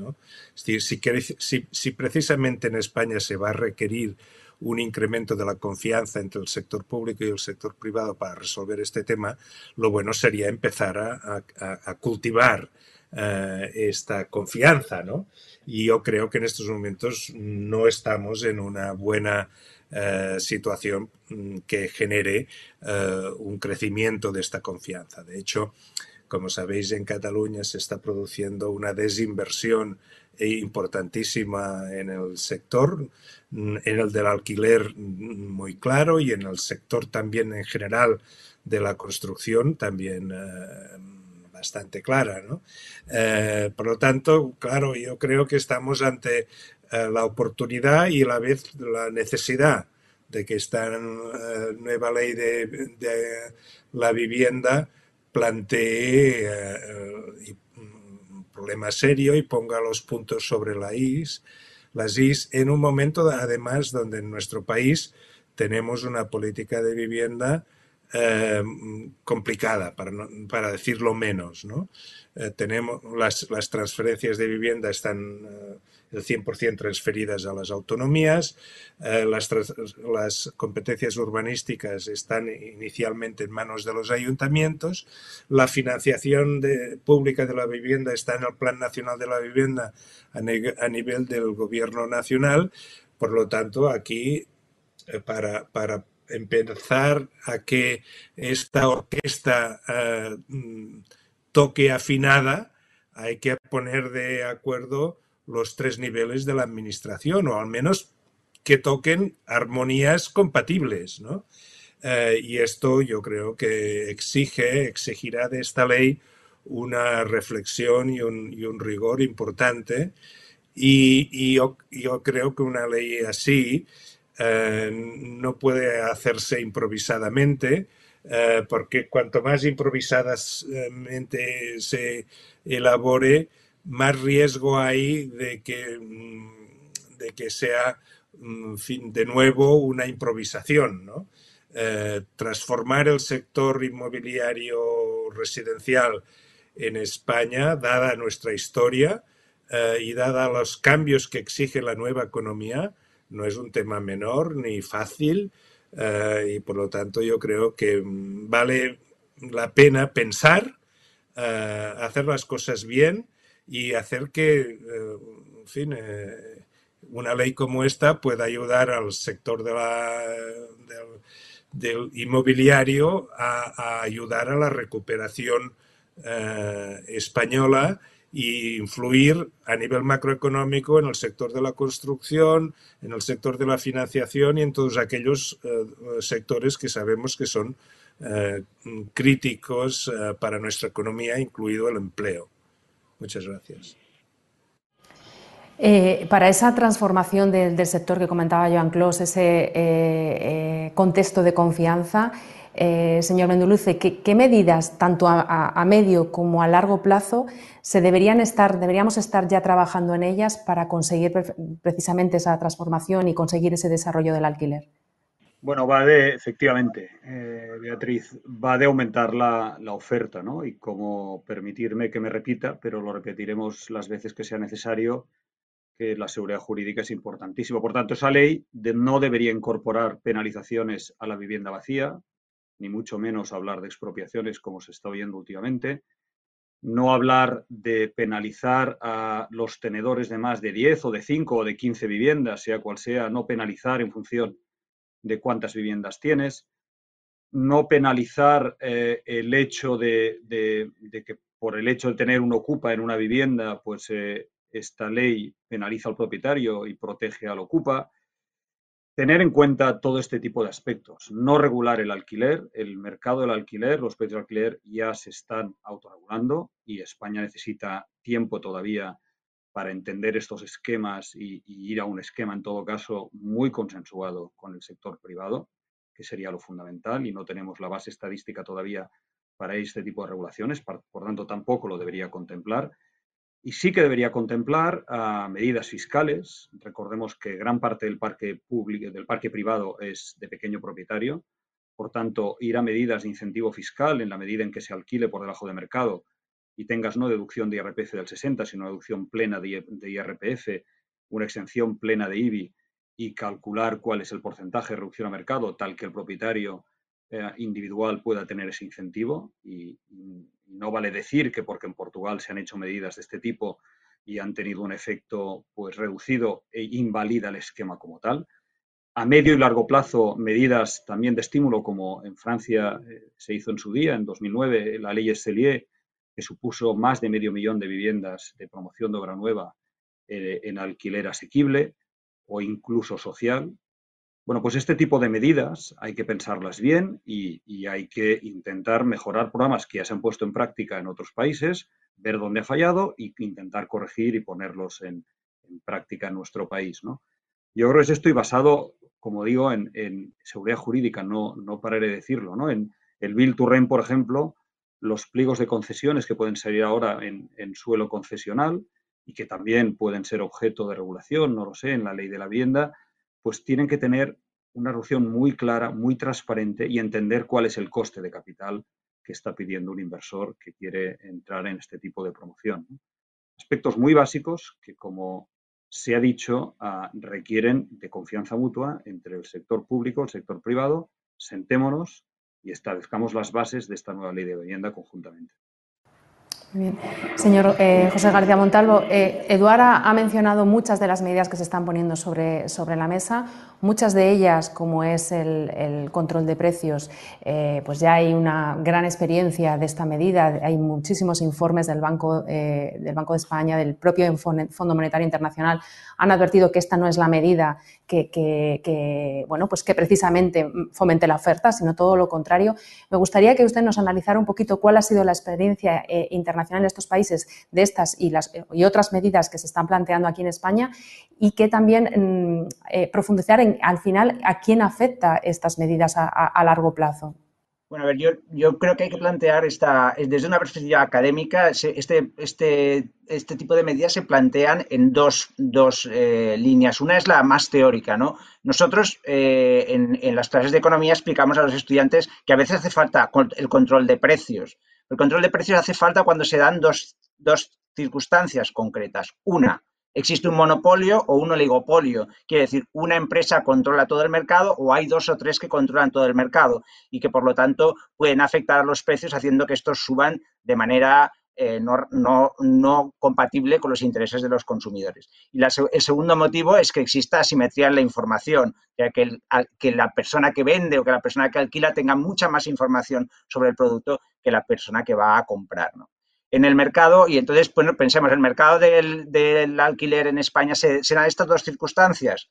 Pensemos, ¿es, el mercado un monopolio? Pues es difícil pensar que es un monopolio o, que es un oligopolio cuando tenemos más de dos millones de eh, personas en el impuesto sobre la renta eh, diciendo que tienen eh, rendimientos inmobiliarios, por lo tanto, que están alquilando una vivienda. España es un país donde los propietarios son pequeños propietarios en general. Los grandes tenedores pueden tener entre el 4,5 y el 5% del mercado. Por lo tanto, es razonable pensar que se pueda, pueda utilizar esta justificación teórica para aplicar el control de precios. No, no es razonable. A lo mejor en otros contextos donde una empresa pueda tener el 80% del mercado, sí que sería razonable. En el caso español no sería razonable, a no ser que vayamos reduciendo en la definición de gran tenedor, pues de 15 viviendas a 10, de 10 a 8, de 8 a 5, y si vamos a una vivienda, todos los 2 millones, los más de 2 millones de particulares que tienen vivienda en alquiler serían también grandes tenedores y ya lo tenemos. Todos son grandes tenedores, pero serían 2 millones, más de 2 millones de, de, oligopolistas, ¿no? ¿no? ¿no? tiene justificación. Por el lado de la información tampoco tiene ninguna justificación. Tenemos todo tipo de portales, todo tipo de información sobre las localizaciones, el tipo, tener las fotografías, puedes eh, ir, verlo, etcétera, etcétera. Y, pensemos también que cuando se dice que no existe control de precios, sí que existe control de precios. Existe un control de precios llamado de segunda generación, que es dentro de los cinco años del contrato, tú, el, el propietario no puede subir los precios como le dé la gana. Por lo tanto, Decir que no existe regulación en el mercado es absurdo. Sí que existe regulación, es una regulación muy fuerte, incluso hay regulación de precios. Ahora lo que se quiere es una regulación adicional, que es entre los precios de un contrato al siguiente. Desde una perspectiva empírica, ahora que hablamos mucho de, eh, la pandemia y de si los artículos, eh, cuando se habla de la vacuna y de las nuevas vacunas, etcétera, si los artículos han pasado la revisión de los pares para darle confianza, para darle garantía académica de que aquello tiene sentido, pues bueno, yo creo que la literatura es clarísima en este punto. No hay prácticamente ningún estudio que diga que empíricamente el control de, precios del alquiler tenga un impacto positivo sobre lo que quiere tener. los, los, artículos lo que encuentran es que reduce la inversión, reduce el mantenimiento, aumenta la proporción de viviendas en alquiler que pasan al mercado de la venta. Hay un estudio muy reciente sobre el caso de San Francisco, donde precisamente lo que se consigue es lo contrario a lo que se quiere. Muchas de las viviendas que están controladas, al final lo que hacen es estaban habitadas, estaban alquiladas por personas de renta media de San Francisco, pasan al mercado de venta, pasan al mercado de venta a 5 millones o 6 millones de dólares y lo compran los trabajadores de Google, que es los directivos de Google, y por lo tanto esa, esa clase media queda expulsada de la ciudad. Por lo tanto, los efectos pueden ser completamente los contrarios a los que estaríamos buscando. Yo creo que gente como Krugman, que desde luego no parece muy neoliberal, ha, sido muy claro en decir que estas de las, de las pocas cosas que los economistas tenemos muy claro. ¿eh? Así como, por ejemplo, en el, salario mínimo, pues hay tantos artículos que dicen que no tiene impacto o tiene impacto positivo, como los que dicen que tiene impacto negativo. Por lo tanto, ahí sí que podemos discutir y ver en qué condiciones tiene un, efecto u otro pues en este caso no, no hay ninguna duda. Yo creo que además eh, hay ejemplos recientes de lo que sucede cuando te equivocas al hacer un diagnóstico. Por ejemplo, el control de precios en Venezuela es un efecto, es un, es un claro ejemplo reciente de cómo queriendo controlar los precios, porque dicen los empresarios están subiendo los precios porque hay eh, poder de, o de control de precios por parte de los empresarios, llegas de una inflación del 25% que quieres controlar a una inflación del 1 millón por ciento. ¿Cómo sucede esto? Te has equivocado en el diagnóstico totalmente. Has dicho que son los empresarios los que están subiendo los precios, lo que está sucediendo es lo que el señor de Guindos decía antes. No existe independencia entre el Banco Central Europeo y el, y el Tesoro y por lo tanto lo que está haciendo es financiando el, gasto público con monetización. Y eso ineludiblemente te va a llevar a inflación, no hay ninguna, ninguna duda. Por lo tanto, cuando te equivocas en el diagnóstico, cuando dices que es un problema de existencia de monopolio o oligopolio y lo que es es un problema básicamente de que no hay suficiente oferta, el resultado puede ser muy negativo. El problema es que precisamente estas medidas que, como comenta, eh, no funcionan, eh, se están planteando en un momento en el que es clave para el desarrollo del alquiler, eh, porque muchos operadores están mirando a España para, pues, para desarrollar esa, oferta y en cambio se encuentran no solo con el control de precios, ¿no? sino con medidas pues, que amparan la ocupación, la prolongación de los desahucios, bueno, esa inseguridad jurídica. ¿no? Me gustaría saber, y esta pregunta va dirigida a Juan Pablo, a Juan Pablo Vera, ¿cómo cómo se percibe toda, toda esta oleada regulatoria no solo eh, eh, pues de cara a esos inversores eh, que, quieren, que quieren trabajar en nuestro país, sino también bueno, a nuestra imagen como país, como, como España. gracias, Beatriz. yo creo que hay claramente una percepción de inseguridad jurídica.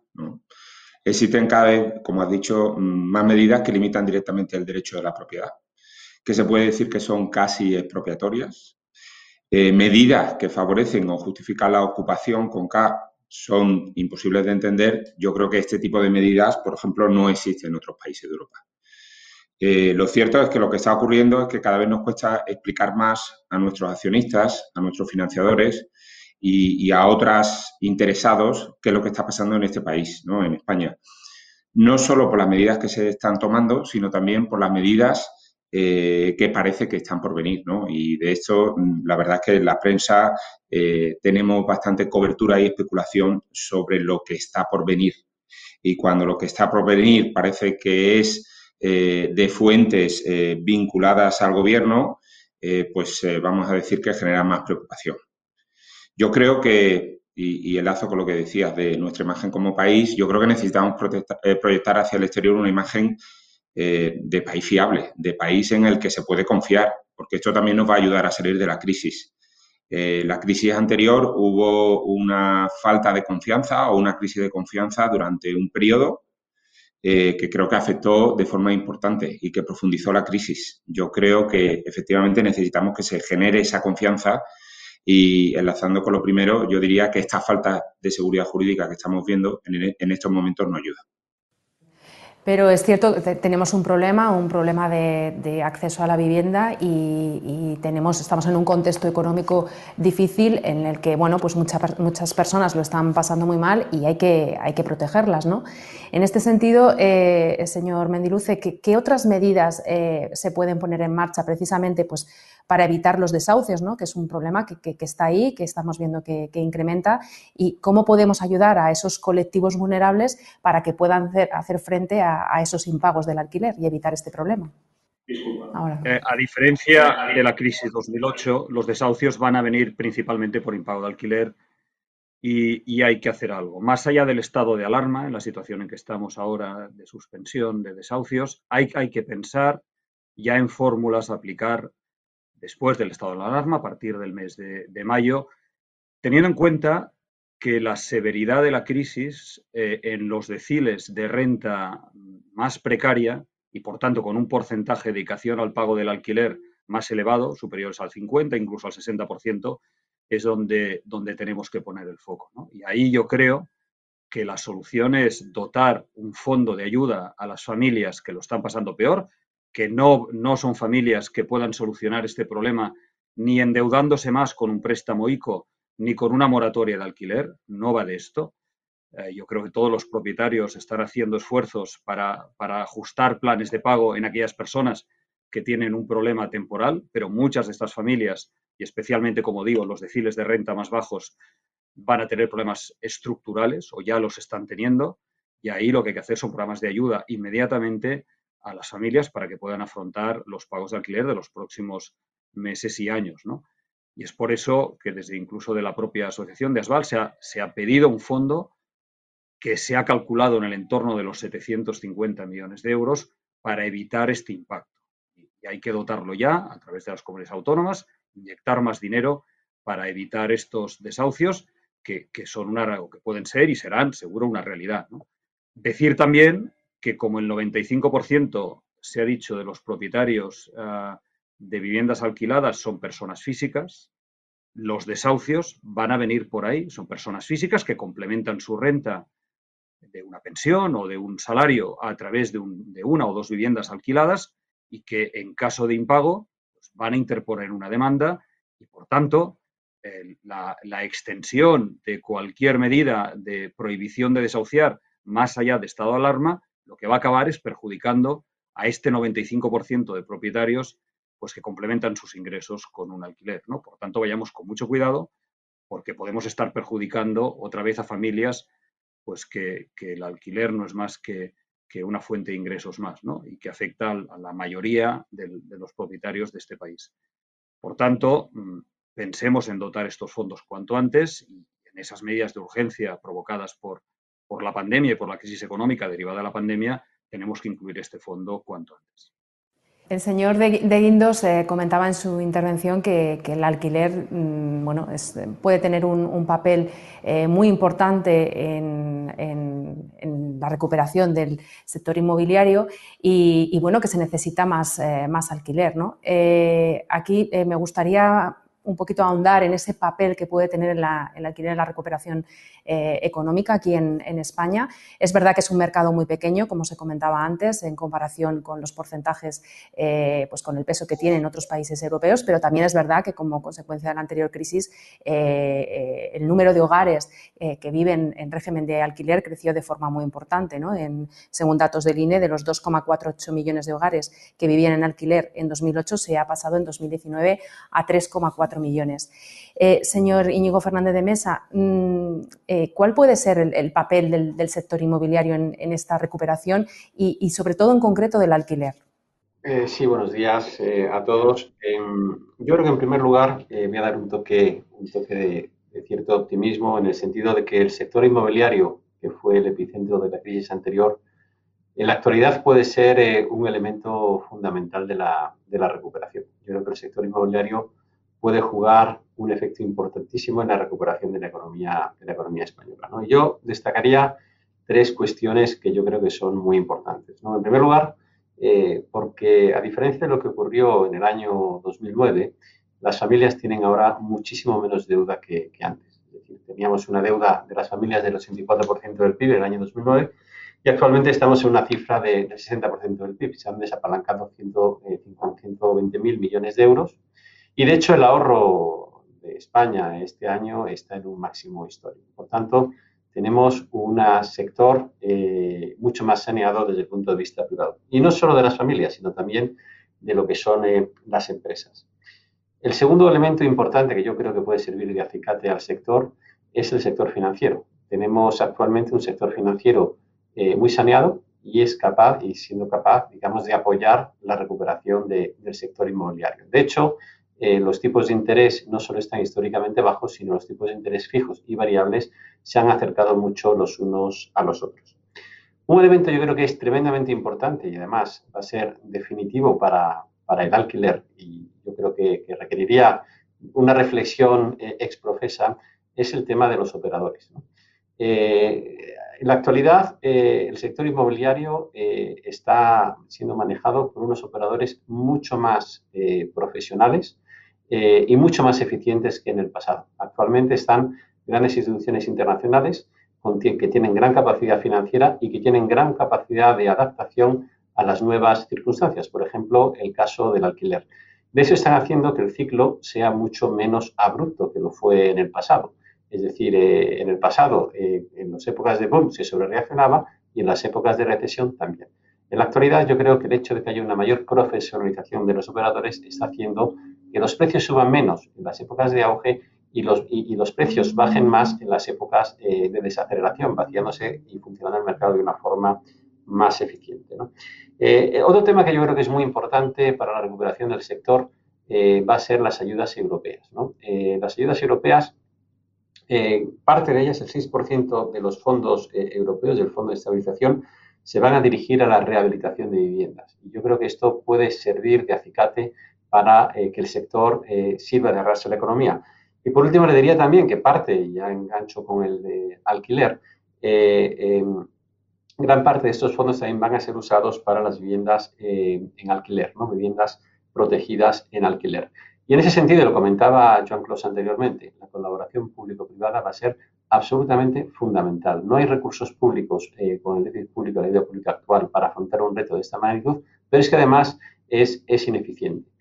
Y, para concluir, yo diría que, que, el hecho de que haya una mayor profesionalización de los, de los operadores significa también, como decía, mayor capacidad de adaptación a las, a las nuevas eh, circunstancias. Actualmente es cierto que una mayor demanda eh, por parte de la población eh, es demanda en alquiler porque no requiere una aportación de fondos iniciales para la adquisición de vivienda y son precisamente estos grandes operadores los que pueden hacer que se cambie esta composición de, la demanda realizando viviendas para este tipo de, para este tipo de, de, modalidad.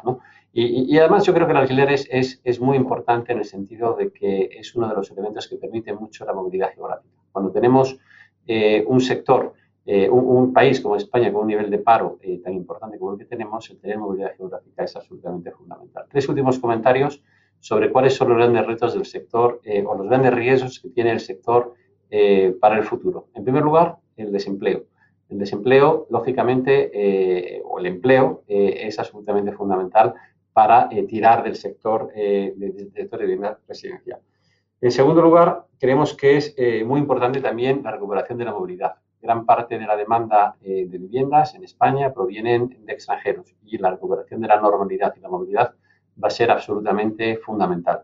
Pero el principal riesgo que tiene el sector, y yo creo que es un elemento que se ha comentado en todas las intervenciones que hemos oído, es la inestabilidad jurídica eh, y la eh, mala regulación. Y en ese sentido, tanto en el proyecto de ley por el derecho a la vivienda como el decreto de desahucios, creemos que es eh, una eh, gran piedra en el camino para que el sector pueda actuar eh, y pueda ser uno de los grandes acicates de la recuperación. Muy bien. El señor Fernando de Mesa introducía varios mensajes que, bueno, luego me gustará también eh, tratar con, todos ustedes, pero volviendo a ese papel del alquiler, el señor Ignacio de la Torre, eh, se ha comentado la movilidad, la digitalización, lo estamos viendo con lo que ha ocurrido eh, a, raíz de la, de la crisis de, la pandemia. ¿Por qué nuestra economía necesita más alquiler? La primera reflexión es, bueno, cuando llegó la democracia, el, porcentaje de vivienda en alquiler en España era igual que el de otros países europeos. Eh, y ahí también el diferencial de paro que había entre España y otros países era, mucho más reducido que el actual. Se introduce una serie de incentivos a la compra de vivienda que sesga el mercado hacia la compraventa. No es que el ADN de los españoles sean diferentes. Eh, ¿Y qué ocurre? Que si yo, por ejemplo, tengo una casa comprada en un pueblo de Córdoba, en Cabra, eh, y me quedo en el paro y, sin embargo hay oferta de trabajo, demanda de trabajo en Navarra, pues yo tengo dificultad a la hora de vender mi casa, donde probablemente hay poca demanda, eh, tengo una hipoteca y hay poca demanda en Cabra y no me puedo vender la casa e irme a, vivir a, Navarra. ¿no? Pues eso genera paro estructural. Una economía normal lo que tiene es movilidad geográfica, como decía antes Íñigo, eh, y las diferencias de paro entre las diferentes regiones deberían estar acotadas. En España tenemos diferencias de desempleo muy superiores al 10% entre unas comunidades y otras, y parte, de, y parte de la razón es precisamente la incapacidad de los trabajadores para poder moverse libremente. Eso está asociado precisamente a tener un parque de vivienda reducida en alquiler. También hay que tener en cuenta que los cambios estructurales apuntan a que la gente joven, los millennials, tienen una volatilidad en mercado laboral muy superior a la, generación anterior. Antes a lo mejor se había pues, tres, cuatro trabajos de media en una vida laboral, ahora a lo mejor tenemos 10, 12. Y esa mayor movilidad laboral en general viene asociada también a una movilidad geográfica. Y por lo tanto hay que hacer, hay que hacer frente a esta realidad pues, con un mercado de alquiler que permita esta movilidad de los jóvenes. Y la última consideración importante es que tenemos esta vez en España pues a una generación de, personas eh, pues que pueden pagar un, alquiler, no pueden comprar casa porque no tienen el equity suficiente para poder pagar el, 20% y estamos hablando de gente que necesita un alquiler, un alquiler asequible y aquí lo que hay es muy poca, muy poca oferta eh, porque al final dos de los principales elementos que marcan el precio de una casa, en este caso para alquilarla, es el suelo por un lado y por otro lado el coste financiero. Eh, España es el segundo país más grande de Europa Occidental y el que menor densidad de población tiene y no le queda suelo, lo cual es algo completamente absurdo y, disfuncional eh, por parte, en mi opinión, de, políticas mal llevadas del sector público. Y lo que respecta al capital, pues el capital es un elemento fundamental en el coste de construcción de una casa y por lo tanto el precio del alquiler y eso está muy con la regulación. A peor regulación, mayor coste de capital. a peor regulación, más años en entregar una casa, con lo cual más coste de capital, y a peor regulación, todo esto supone que acaba encareciendo el, alquiler. Y te doy un ejemplo muy sencillito. Eh, si queremos hacer viviendas de alquiler eh, asequible, pues eh, la inmensa mayoría de las ordenanzas municipales obligan a construir parkings subterráneos. ¿no? Si yo quiero, como una persona joven, alquilar una casa a 450, 500 euros el metro el, piso, eh, y yo no quiero vivir, tener un coche porque las nuevas tendencias no lo suponen, tengo el metro debajo de mi casa, bueno, pues eh, la regulación va a obligar a hacer este parking y eso va a repercutir a, a lo mejor en 150 euros adicionales al coste mensual. luego, si queremos de verdad que eh, fomente la oferta de vivienda en alquiler, habrá que trabajar pues, por no tener regulaciones eh, completamente obsoletas. Eh, evidentemente esas regulaciones afectarían a, los precios, que es un, tema bueno, pues el, que, eh, el que más preocupa a mucha gente, ¿no? sobre todo a esos propietarios que quieren alquilar, pero también a, esos inquilinos. Aquí, señor Montalvo, eh, ahora en estos momentos estamos en una clara tendencia a la baja como consecuencia a, la crisis, pero si no se desarrolla esa oferta, si se establecen este tipo de regulaciones que, se están poniendo sobre la mesa, ¿volveremos a encontrarnos con fuertes tensiones en los precios en el medio largo plazo? Bueno, yo creo que aquí lo importante es darse cuenta de que el problema es un problema de que falta oferta. Y por lo tanto, que cualquier regulación que genere o que no eh, que, impida que la oferta se desarrolle, que impida que la oferta crezca o, o, incluso que la contraiga, es una, es una regulación que es contraria a los intereses generales. Y por lo tanto, la idea de que en estos momentos, por ejemplo, sin duda el mercado del alquiler está afectado, como el resto de, los mercados, eh, eh, eh, está afectado por la pandemia y por lo tanto estamos viendo reducciones de, los precios, ¿no? Y también, y también junto con esto podríamos ver un aumento de, un aumento de la oferta si no hubieran expectativas de que se produjeran pues, estas situaciones que estamos comentando, porque como se decía efectivamente en, la última intervención, el coste de el, coste de las intervenciones erróneas, el coste de la regulación errónea, al final se ve en los precios de la vivienda, se ve como menor oferta y por lo tanto mayores precios o como una situación en la cual el, operador o la persona que, ha invertido un capital requiere una rentabilidad más alta porque ante la inseguridad jurídica lo que tienes que hacer es bueno, destinar una parte superior de lo que, de lo que vas a comprar a posibles imprevistos generados por esos movimientos inesperados en la, en la regulación.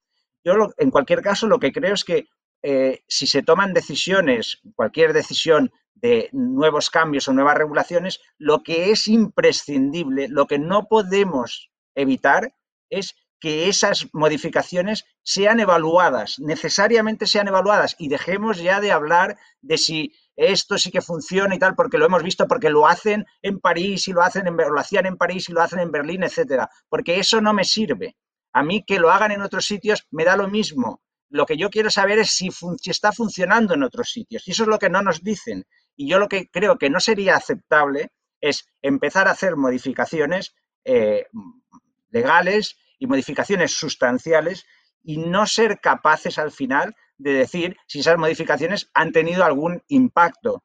Y no me vale una, digamos, una, interpretación tan simplista como, por ejemplo, ahora, si pusiéramos en marcha, si pusiera en marcha un control de alquileres con los precios del alquiler cayendo, de decir, no, pero es que eh, los fíjese cómo la, la, política está funcionando, los precios del alquiler están bajando, ¿no? Donde están mezclados los efectos pues, de la pandemia y de muchas otras cosas, están mezclados interactuando con la política. Necesitamos, si se hiciera algún tipo de cambio tan sustancial, necesitamos una evaluación rigurosa, para saber si está funcionando o no está funcionando. No una evaluación política, una evaluación rigurosa, hecha por técnicos que al final nos digan, oiga, esto no funciona o de esta manera no funciona o habría que cambiarlo de esta manera o simplemente, olvídese, no va a funcionar. Y yo creo que esto es fundamental, tanto para, para este tipo de medidas como puede ser el control de precios, como para cualquier otra medida que se quiera introducir. Pero para esa evaluación, para ese análisis y para ese diálogo, precisamente se necesita diálogo, ¿no? Y, y esa colaboración público-privada que, es un clamor por parte del sector, por parte de muchísimos economistas, por parte de eh, organismos nacionales e internacionales. Me gustaría abordar este tema y aquí esta pregunta iría dirigida a Juan Pablo, a Juan Pablo Vera. Eh, ¿Cuál debe ser ese modelo de colaboración público-privada? ¿Qué medidas eh, debe incluir y cómo se ha de desarrollar? gracias, Beatriz. Eh, yo creo que empezando un, poco antes, lo primero que, yo creo que tiene sentido decir es que necesitamos una política coherente y consistente en el tiempo.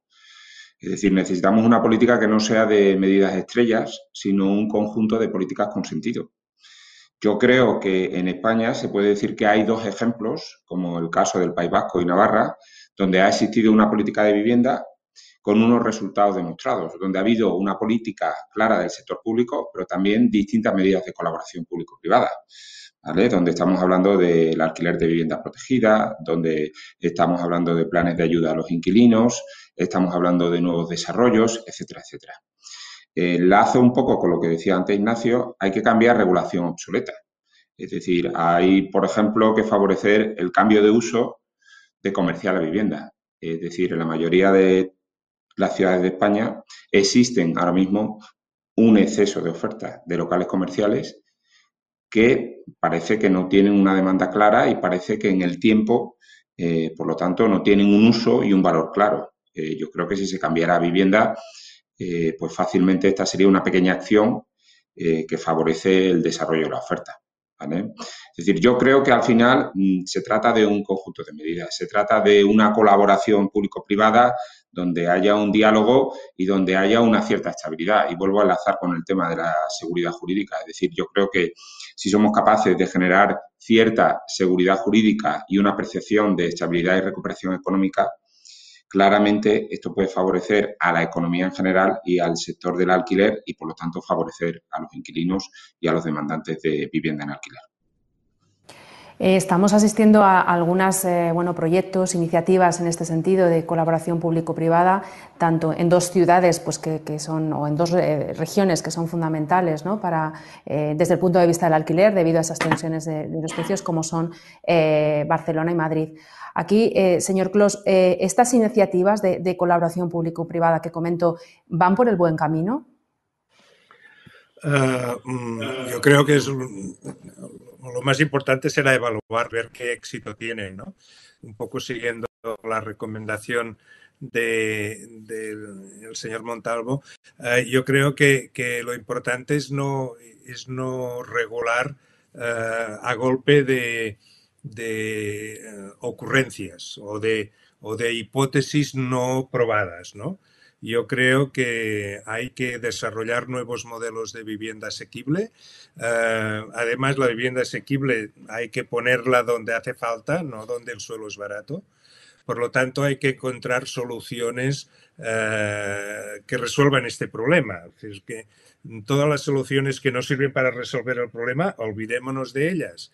Eh, y yo creo que la, la forma especial de iniciativas que se está dando en estos momentos en la Comunidad de Madrid me parecen sugerentes, pueden ser eh, interesantes, eh, porque es la utilización de suelo público en régimen concesional.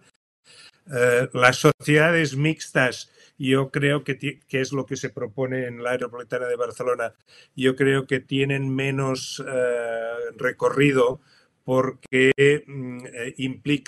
una gestión compartida siempre es compleja.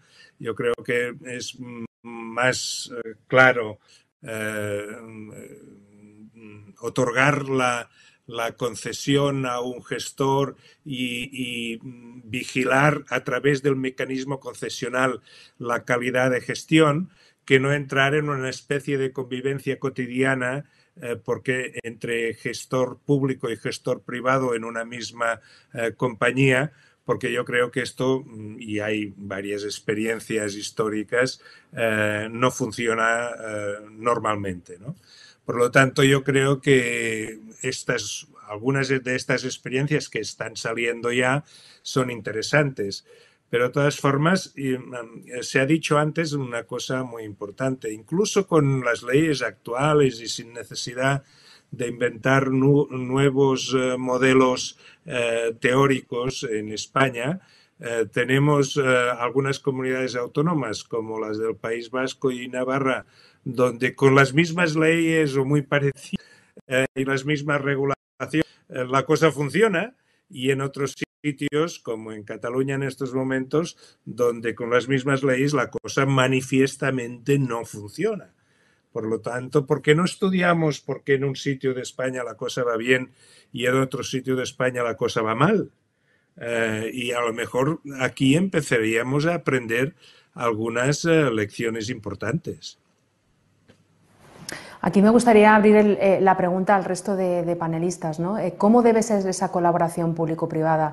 Eh, porque estamos viendo que, fue un papel fundamental, ¿no? tuvo un papel fundamental en otros países europeos. Aquí estamos constantemente, es ya un mantra, ¿no? esa necesidad de que sector y administraciones públicas trabajen de, de la mano. Pero me gustaría un poquito, aquel que quiera intervenir, cómo ve que debe desarrollarse esa colaboración público-privada. Yo, si me permitís, aunque, aunque bueno, quizás eh, desde un punto de vista macro, yo creo que, es una buena pregunta porque resume muy bien eh, las discusiones que hemos tenido hoy. ¿no? Yo creo que el sector privado tiene varias cosas. ¿no? Tiene el pulmón financiero, tiene la capacidad de, financiación, tiene el know-how y tiene la gestión. Es decir, tiene eh, un gran número de, de, componentes que son absolutamente indispensables para el desarrollo del sector. ¿no? Y yo creo que el sector público tiene eh, dos cosas que son muy importantes, que es el suelo y la regulación. Lo que yo sí veo es que em, existe más interés de llevar a cabo la colaboración público-privada por parte del sector privado que por parte del sector público. Yo creo que tiene, por parte del sector público se tiene que aumentar la confianza en que eh, el sector eh, privado va a ser capaz mucho más capaz de, resolver los problemas a través de esta colaboración público-privada. El propio eh, comentaba anteriormente, es decir, el sector público no tiene eh, posiblemente ni la capacidad financiera, ni tiene el know-how, ni tiene eh, la capacidad de gestión que tiene el sector privado. aprovechemos estas, estas cualidades y que el sector público aporte lo que puede aportar, que es una buena regulación que va a generar una disminución del coste de financiación y un aumento de la oferta. Y en segundo lugar, eh, que aporte también eh, un suelo eh, suficiente. yo creo además, y es un tema que comentaba anteriormente, tenemos una gran oportunidad. El sector inmobiliario se ha modernizado a, pasos de gigantes en España en los últimos años, entre otras razones porque tenemos un gran número de operadores que son muy profesionales. Muchos de ellos son extranjeros y que pueden invertir en muchas partes del mundo y van a invertir en aquellas donde la regulación sea mejor y donde los riesgos sean menores. Y si eso lo lográramos en España, pues conseguiríamos mucha más oferta de viviendas en alquiler en su caso y también a un coste mucho menor porque el coste de financiación, el coste que exigirían de financiación eh, los inversores internacionales sería mucho menor. Por tanto, eh, yo creo que, tenemos que actuar de forma inteligente. Y vuelvo al principio, tenemos una gran oportunidad de que este sector, el sector inmobiliario, que fue el problema en la crisis anterior, sea la solución en ese sector porque tiene eh, muchas posibilidades de futuro. Esa profesionalización que comentaba el señor Fernández de, Mesa, eh, además de, pues, una mayor transparencia, eh, se ha apuntado antes, lo, apuntaba en su intervención anterior, eh, puede llevar a esa reducción de los precios, ese aumento de la oferta, pero también nos puede ayudar a, atraer precisamente esos fondos europeos. ¿no? Señor de la Torre, ¿cómo debemos aprovechar esta, esta oportunidad que, como comentaba el señor Fernández de Mesa, pues puede permitir al, sector inmobiliario atraer importantes cantidades de dinero que le ayuden a, desarrollarlo? Pues en, tres direcciones. La primera, tiene que haber un nexo entre lo que son los fondos asociados al cambio climático y el, y el mercado inmobiliario. Por daros un dato, el 35% de las emisiones de CO2 que se generan en España lo están generando edificios que además consumen el 40% de toda la energía. Eh, otro dato interesante es que España tiene el parque de vivienda más, más viejo de toda, de toda Europa y esto lo hace especialmente ineficiente. Y también tenemos un parque de edificio público que es especialmente ineficiente, con lo cual eh, habría que actuar en tres direcciones. Primero, llevar a cabo proyectos de regeneración urbana, que no estamos hablando de, hacer una rehabilitación de un edificio, sino zonas mucho más amplias en el centro de las ciudades que permitan rejuvenecer a la, a la vivienda eh, y también aquí, pues, eh, que obviamente una parte de la oferta que se esté generando en esta regeneración, pues vaya a primar el, alquiler. Ah, eh, muy importante en esta dirección sería pues que si salen colaboraciones público-privadas, pues que la, la, TIR que se esté ofreciendo al, inversor, pues que cubra su coste de capital.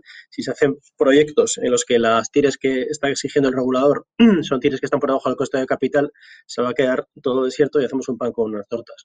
La segunda dirección es utilizar estos fondos para rejuvenecer el parque de, edificios públicos. Estoy hablando de hospitales, universidades, eh, prisiones, eh, que también eh, requieren precisamente de esta actuación y sería además muy positivo de cara a generar más inversión y por lo tanto PIB.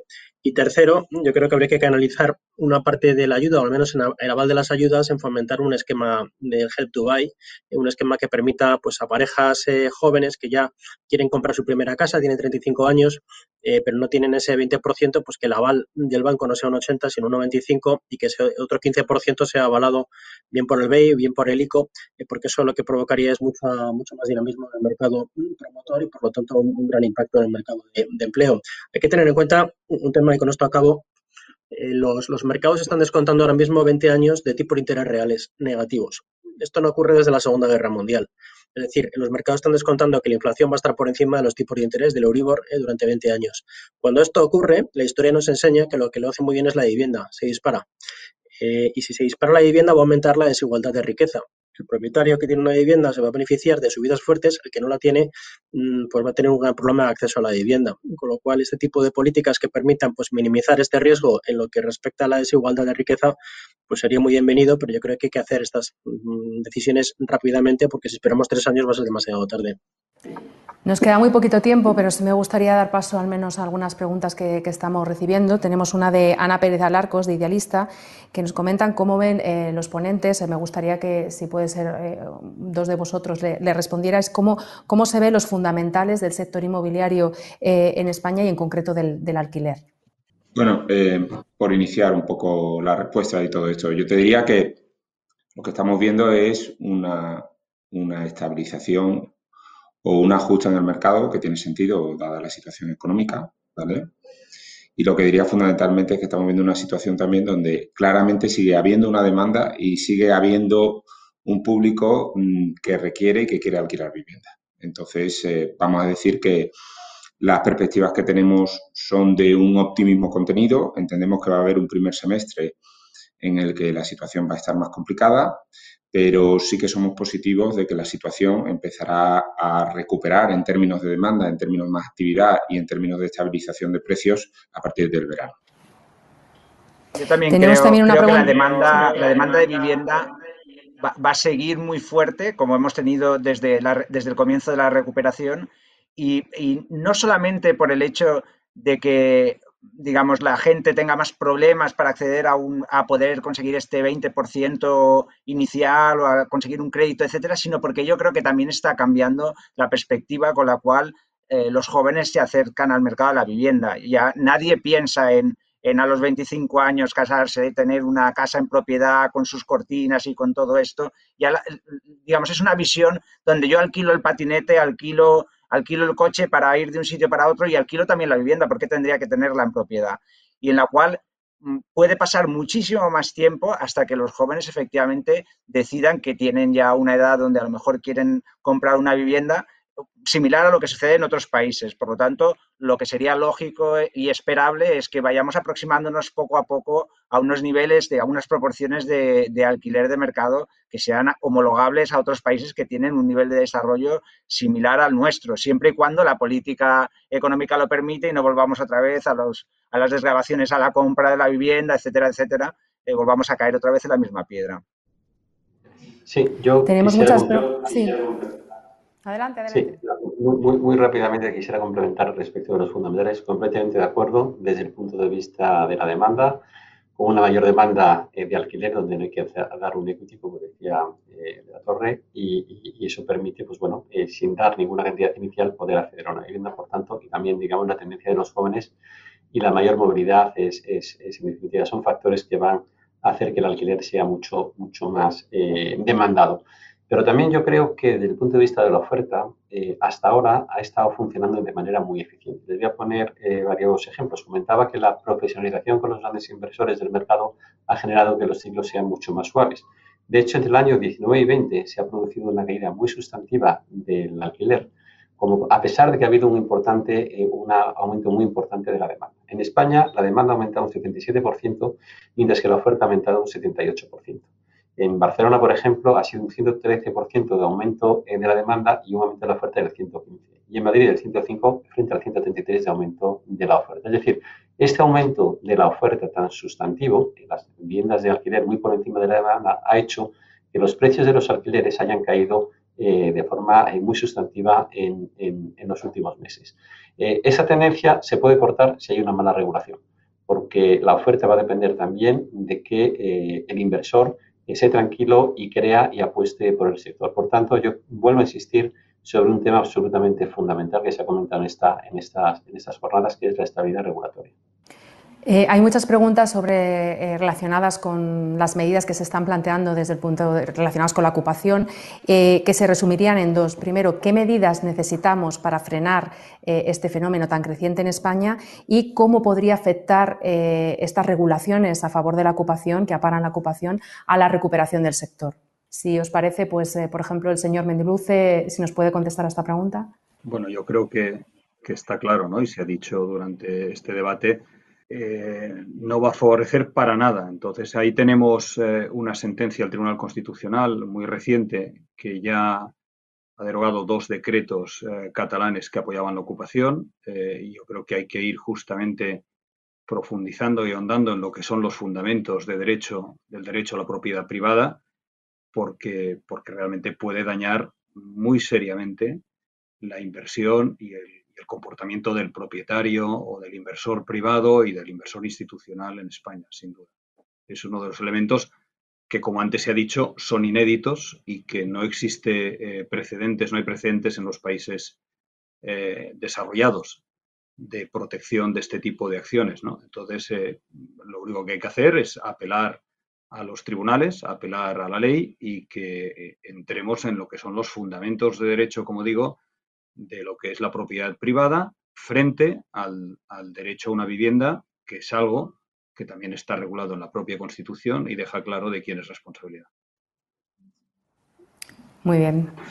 Pues no tenemos mucho tiempo para más, así que Vamos a ir eh, cerrando este, este, encuentro. Lo primero de todo, me gustaría eh, agradecer a los seis eh, ponentes pues, su, participación en este encuentro digital. Creo que bueno, los, mensajes coinciden, son muy claros y, son de, ferviente actualidad. Antes de, despedir, pues me gustaría también aprovechar para que todas aquellas personas que pues, nos están siguiendo y que eh, estén, sean propietarios de vivienda en, alquiler, pues que nos conozcan más a través de nuestra página web en asval.com, eh, pues pueden tener, tienen toda la información para asociarse, que es completamente gratuito en el, caso de los propietarios eh, particulares.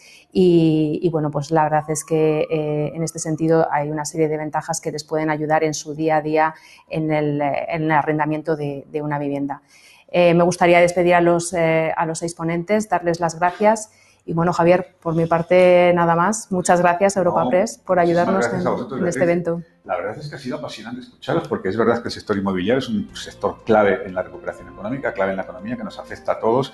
Es una parte muy importante de nuestras decisiones vitales, como yo decía al principio, y yo creo que era imposible encontrar seis ponentes eh, más, con, mayor precisión para analizar el, el mercado. Y creo que ha sido una jornada intensa pero muy interesante. Así que no tengo más que daros las gracias a vosotros, al VAL, desearos mucha suerte y muchísimas gracias a, todos los que, han, los que han asistido virtualmente. Ojalá dentro de poco podamos empezar a hacer otra vez estos presenciales. Pero hasta entonces seguiremos con los encuentros informativos digitales de Europa Press. Muchísimas gracias a todos. Despedimos esta edición de los encuentros digitales de Europa Press invitando a todos nuestros oyentes a descubrir el resto de episodios de este podcast, así como los del resto de programas de nuestra red a través de europapress.es barra podcast. Recuerda que todos ellos están disponibles en las principales plataformas de podcasting.